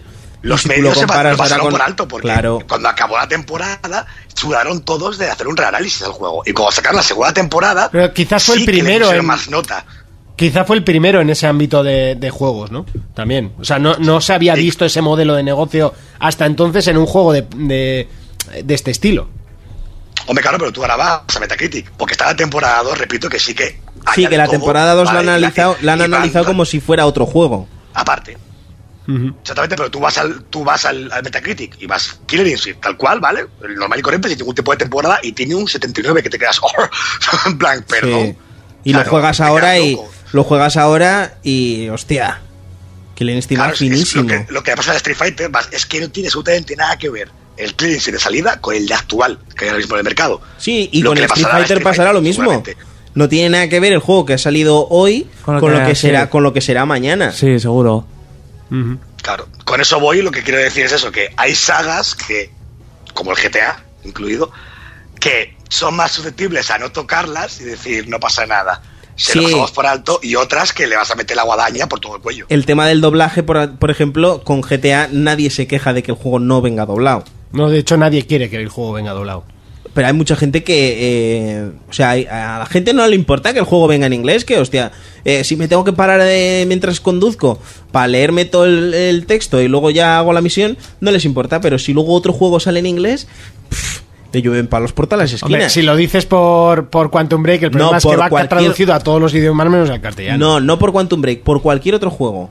Eh, eh, Raiko y yo tenemos Pero un colega a en común. Witcher no se, la, no se la ha cascado tampoco por ser Pero mira. Raiko y yo tenemos un amigo en común que dice: el juego no viene en castellano, no party. Y tú sabes perfectamente quién es Raiko. Sí, sí. Juego que no sale en castellano, no lo juega.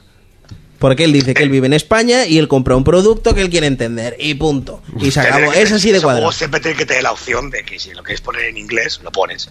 Como Claro. el Street Fighter que está en inglés, en voces o en japonés. Yo a mí me gusta jugarlo en japonés. Yo también, yo en japonés siempre, siempre. Entonces siempre tiene que tener la opción que cuando Yo un Dragon- yo un Dragon Ball también lo jugaría en- en japonés. también. Ah, yo en castellano. Onda vital, ya. Sí, no, no, no. Pero lo de Quantum Break a mí eso me da igual porque yo el juego lo puedo jugar en inglés y de hecho yo creo que lo jugaría en inglés. Pero, pero Claro, tú sí tienes hay- esa suerte también. Sí, pero hay gente que GTA no le importa, eh, otro sí le importa y eso no tiene sentido. ¿Entiendes? Eso es, es, es absurdo. O, o te importan todos o no te importan ninguno. Hombre, a mí, por ejemplo, Metal Gear sí me importó y GTA no. Es, es un poco la diferencia. Ya, pero porque GTA, o sea, porque... eh, ¿Por qué? Porque Metal Gear, yo ya vivido un Metal Gear en castellano. Y hostia, y ahora tener que, que leer, tío, y encima la narrativa de Metal Gear es. Es que eso te iba a decir, es complicadísimo Hostia. no saber el idioma. Nanomachines. Ya. Estuve del Nanomachines, tuve pesadillas con las Nanomachines. Pero si os dais cuenta, nunca se penalizó. A Metal Gear se nombraban los análisis cuando salió el 2, pero nunca les dijeron te bajo dos puntos porque vengas en inglés. Hombre, pero siempre se decir. decía que la, que la voz de, Alf- de Alfonso Villés, Sí, Vallés sí, sí, se echaba de menos. Vallés- se decía, se comentaba, pero nunca penalizaban. Eso quiere decir que hay sagas que siempre van a ser intocables. Y Claro. Street Fighter está claro que es una de ellas. Claro, sí, hay, hay sagas que tienen su, su, su nombre, están ahí, son míticas por eso y ya está, ¿no? Bueno, después de. Yo creo que va a ir siendo hora de cortar. Sí. Pues llevamos 50 minutazos de análisis de Street Fighter. No sé, que bueno, que la gente últimamente nos está diciendo que tenemos que alargar más el programa. Sí, de hecho, como nos han dicho un como si no comentario vida, que, si lo no del, lo de la semana pasada, que tenía que ser el tiempo eh, normal Sí, del programa. programa. ¿Sabes? Cuando lo que hicimos fue una chama de grabar viernes y sábado. Chavalote, básicamente. O, no, viernes y domingo fue, ¿no? No, viernes y sábado. viernes y sábado, sí. sí. Eh, Raiko, muchísimas gracias. Pues, ay, no, perdón, lo siento. Esto se me olvida lo más importante. Raiko, ¿te lo compras? Sí. Qué pregunta, ¿no? Un juego de lucha es una pregunta así al aire. No es un juego de lucha, es Street Fighter. o Exactamente. sea, que es para él es eh, lo sagrado. Fermín, ¿te lo compras? Eh, no, porque soy un mancazo de cuidado. Eh, sirvo de sparring para este colega que está aquí detrás del teléfono y no, no, no. No, no. Jonas, ¿te lo compras? Yo sí, sí, sí. Directamente, ¿no? Yo no. Yo, como Fermín, los juegos de lucha Tekken y de vez en cuando. eh, yo, obviamente, al no. Yo creo que es un juego que te lo tienes que comprar si. Si quieres meterte en lo que es el mundo Street Fighter, quieres evolucionar o te crees que una persona que, que, que puedes evolucionar. eh, o, o, bueno, o, o quieres iniciarte sin más, pero bueno. Eh, yo no, yo no me lo compraría por eso. ¿Que es un juegazo? Por supuesto. Pero hay que saber quién se lo tiene que comprar y quién no. Me parece que no es un juego para todo el mundo, para todo el público. ¿Y casi hasta cuándo? ¿Y eso? ¿Y cuándo? Yo- hoy en día, Yo- yo sinceramente, yo me esperaba marzo. Aunque bueno, al final da igual, cómpratelo el mes que, que, que puedas Que gastarte te- el que dinero, ¿sabes? pasta, ya está. Dentro de Eh, poco será Hemos bueno, hoy día no. Hemos hablado más del juego que lo que, que lo que trae de contenido. Yo, yo como Monty, o sea, en vez de, en vez de Tekken, eh, lo que me compro es Mortal Kombat, pero ya es por costumbre, ¿no? Porque siempre lo he tenido y tal. Aún así sigo dando pena, ¿eh? Bueno, Raiko, muchísimas gracias. Gracias. Otro análisis, otro juego de lucha. Estaremos eh, dentro de. Bueno, pues no sé, ya cuan, más juegos de lucha no están presentados, Tekken? ¿no? Ah, bueno, el Tekken, Tekken. 7, que ese sí que lo he jugado yo, ¿eh? Por cierto. Que me hizo. Tekken y, y Guilty Gear, que también sale. Me hicieron, me hicieron una chama. que, a ver, prueba ese personaje. Fui a cambiar y me eligieron a la, a la SEO, tío. Buah, que, que es. Buah, la SEO, si no has jugado nunca Bueno. o poco, es, eso es venenoso. Es venenoso. Y que, y que no se olvide que lo que estamos hablando con Fermín, que, que si la temporada 3 también sale en marzo. sí, sale Ahora. ahora. Sale ahora. Raiko, muchas gracias. Gracias. A vosotros. Hasta luego, adiós. Hasta luego. Uno de los nuevos personajes se estrena cancionaza. En este caso nos quedamos con Mika y su tema que suena que truena.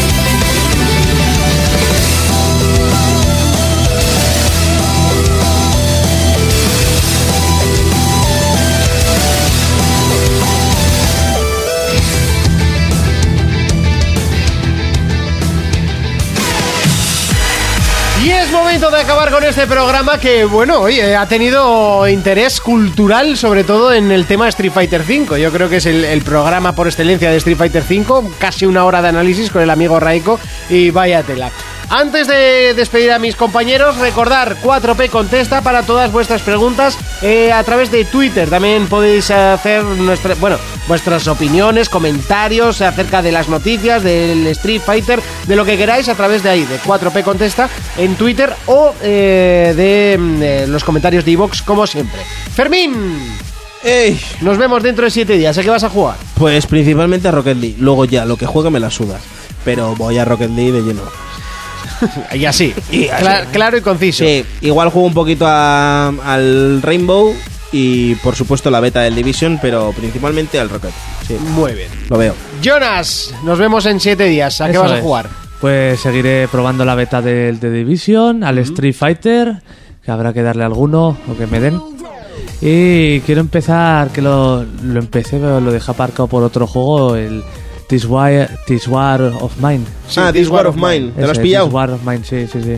Joder, le tengo muchas ganas a ese juego. Una pintaza enorme y siempre me cuentan maravillas. Sí. Sobre Te todo dicen que no es, no es un juego para todo el mundo, ¿eh? No, no, es, muy crudo, duro, es muy sí. duro, es muy duro. Y además, la no sé si lo tienes con la expansión esta de los críos No, que me- habían metido y demás. No, me lo pillé muy barato por Steam y... Es que en One salió esa versión del juego, pero también con el DLC ese de los críos que debe ser más rudo todavía. Bueno, pues yo terminaré el de Witcher, me da pena, esto es la pena de este tipo de juegos que se acaban, eh, pero Te queda bueno, poco que- ya. Sí, estoy, al- estoy en el final final. O sea, se no- se- de esto de que Se llevas, ya- palpa, ¿no? llevas tantos años jugando a juegos que sabes perfectamente cuándo Cuando te vas a comer final. un coñito huele y dices... eh, No, ya me he comido unos cuantos. eh, sí, Se palpa. Jennifer está muy buena. Eh, nos vemos de dentro de siete días. Hasta entonces, un saludo, un abrazo, un beso. Un. Adiós. For Players, el único programa de jugadores para jugadores.